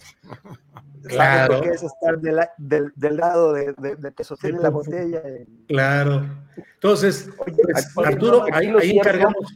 Sí. Aquí lo cierto es que entonces ya está, podemos configurar perfectamente el eje por la ruta 57, o sea, Coahuila, eh, San Luis y agarramos eh, Guanajuato. Querétaro, Guanajuato, Querétaro. No, no te entregues. Ruta 57 periodístico-política. Muy bien, pues muchas gracias a los tres. Eh, Temoris, gracias, buenas tardes. Muchas gracias, Julio, Arturo y al jefe de información Cuellar. Un abrazo. pero, pero no cuello, ¿eh? No cuello, no cuello. Copelas o cuello. Sí, copelas o cuello. Ah, no, perdón. Gracias. Saludos a todos. Arturo Rodríguez, gracias y buenas tardes. Un gusto, Julio. Gracias a ti. Hasta pronto. Gracias. Bien, muchas gracias. Esta ha sido la mesa de periodismo de este 28 de junio, martes, y está con nosotros ya para ir cerrando nuestro programa mi compañera productora y co-conductora de este programa, Adriana Buentello. Adriana, buenas tardes. ¿Cómo estás, Julio? Ya, ya mejoró el internet. Ah, ya, ya, ya. Quién sabe qué polvitos mágicos le echaron ahí, alguna varita mágica y ya funcionó. ¿Cómo estás, Adriana? ¿Cómo ha estado el día? Complicadito, ¿verdad? Bien movido, bien movido, pero sobre todo, Julio, hoy está. Yo digo que hoy es el martes negro para Lito. Ándale, ¿y eso por qué? Fíjate, por un lado, hoy, ya desde hace varios días, la gobernadora eh, Laida Sansores anunció que hay un nuevo audio en esta radionovela o en esta telenovela eh, que protagoniza el líder nacional del PRI. Anuncian en, este martes del Jaguar. Así que estaremos atentos, Julio, a las 8 de la noche, porque en este audio anuncian que involucra a un medio de comunicación. Así que vamos a ver de qué se trata, pero pues eh, lo interesante hoy en una conferencia de prensa, Julio, es que, pues no sé si a lo mejor ya anda interesado, ya no anda tan interesado en estos negocios inmobiliarios y quizá ya anda haciéndole ojitos a, a, republicano, a, republicanos dueños de armerías, Julio, porque fíjate lo que hoy anunció en esta conferencia de prensa, una iniciativa por una parte eh, para que las integrantes de las Fuerzas Armadas puedan llevarse sus armas eh, de cargo a sus eh, domicilios para cuando estén francos, así lo dijo textualmente, puedan también defenderse y hacer frente a la delincuencia organizada. Pero, por otro lado, Julio también propone modificar la ley de armas de fuego para que con mayor facilidad todas las familias mexicanas tengan acceso a armas de mayor calibre para defender su casa y sus negocios. Julio, vamos a escuchar qué dijo. Vamos a proponer modificar la ley de armas de fuego, para que con mayor facilidad las familias mexicanas puedan acceder al acceso de armas de mayor calibre a efecto de que puedan proteger su casa, su negocio, sus vidas. La gente está indefensa, llegan a las casas, llegan a los negocios y asesinan a mujeres, a hombres, a mexicanos que no pueden defenderse porque no hay un debido control y registro para que puedan tener esa disposición. Se trata de que a falta del Estado y de que no hay Estado que cuide a los mexicanos, los delincuentes sepan que la gente se va a poder defender. Ándale, fíjate, el PRI nació como PNR, Partido Nacional Revolucionario, y ahora en esta agonía dosificada a la que le está llevando Alito, terminaría siendo también el PNR, Partido Nacional del Rifle, porque es casi lo mismo que en Estados Unidos con la Asociación Nacional del Rifle. Ahora Alito propone Partido Nacional del Rifle. Entonces, ¿qué, Adriana? ¿Vas a tener ahí tu ametrallador en tu casa? ¿O qué piensas? Qué susto, ¿de dónde sacan eh, o asesores, Julio? Está buscando distraer la atención de este nuevo audio. ¿Qué, ¿Cuál es la finalidad de algo tan eh, absurdo? Digo, vamos a ver las críticas que se van a ver en las redes sociales eh, porque tiene poco que se dio esta conferencia, pero qué impactante que de verdad esté realmente proponiendo eso, no no, eh, eh, la verdad es que con los negocios inmobiliarios o con esos movimientos que se vieron inmobiliarios que se exhibieron en estos audios, ay Julio, la verdad es que uno piensa mal más bien otro tipo de cosas porque... Pues no sé si ya incluso tenga algún vínculo con alguna organización ultraderechista en Estados Unidos o, o a qué se puede deber eh, esta, pues esta reforma o esta iniciativa que está buscando eh, que se proponga en el Congreso por parte del PRI, Julio. Bueno, no, no, no sé si tú tengas más luz de lo que significa eso, pero sí está como muy extraño, ¿no? Es una desesperación que es propia de los partidos pequeños.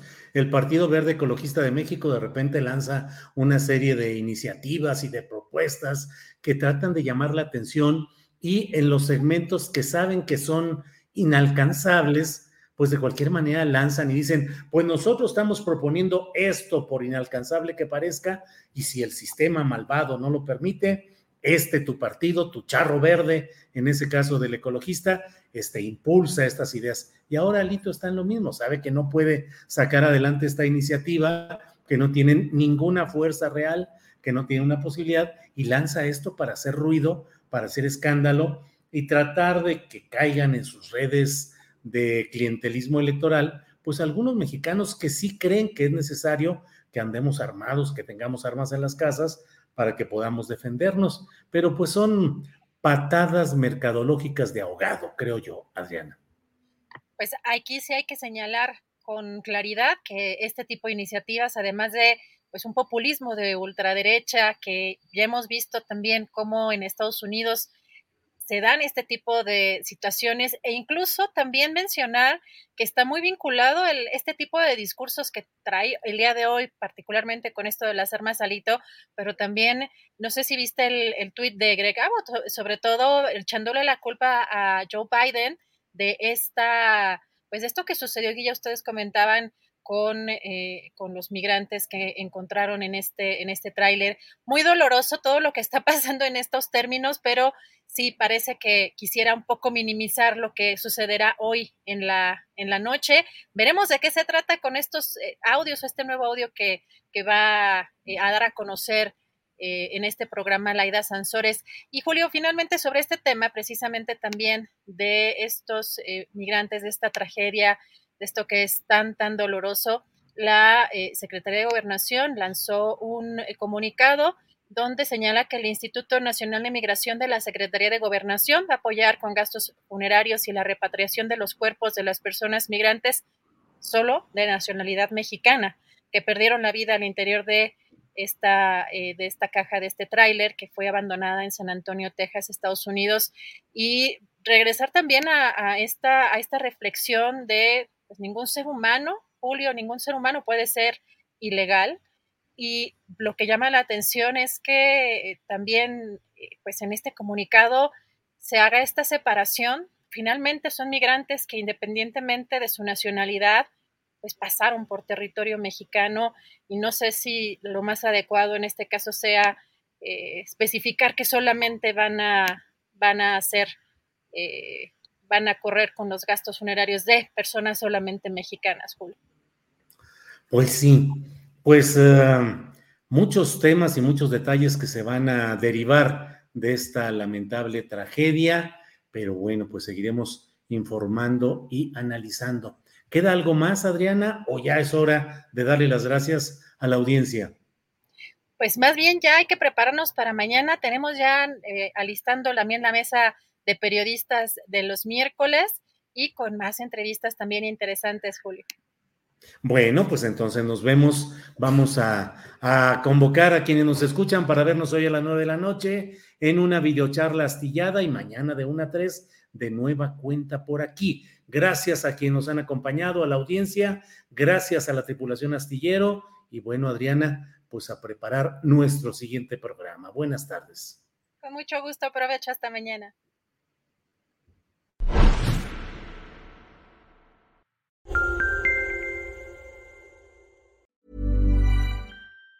Even on a budget, quality is non-negotiable. That's why Quince is the place to score high-end essentials at 50 to 80% less than similar brands. Get your hands on buttery soft cashmere sweaters from just 60 bucks, Italian leather jackets, and so much more.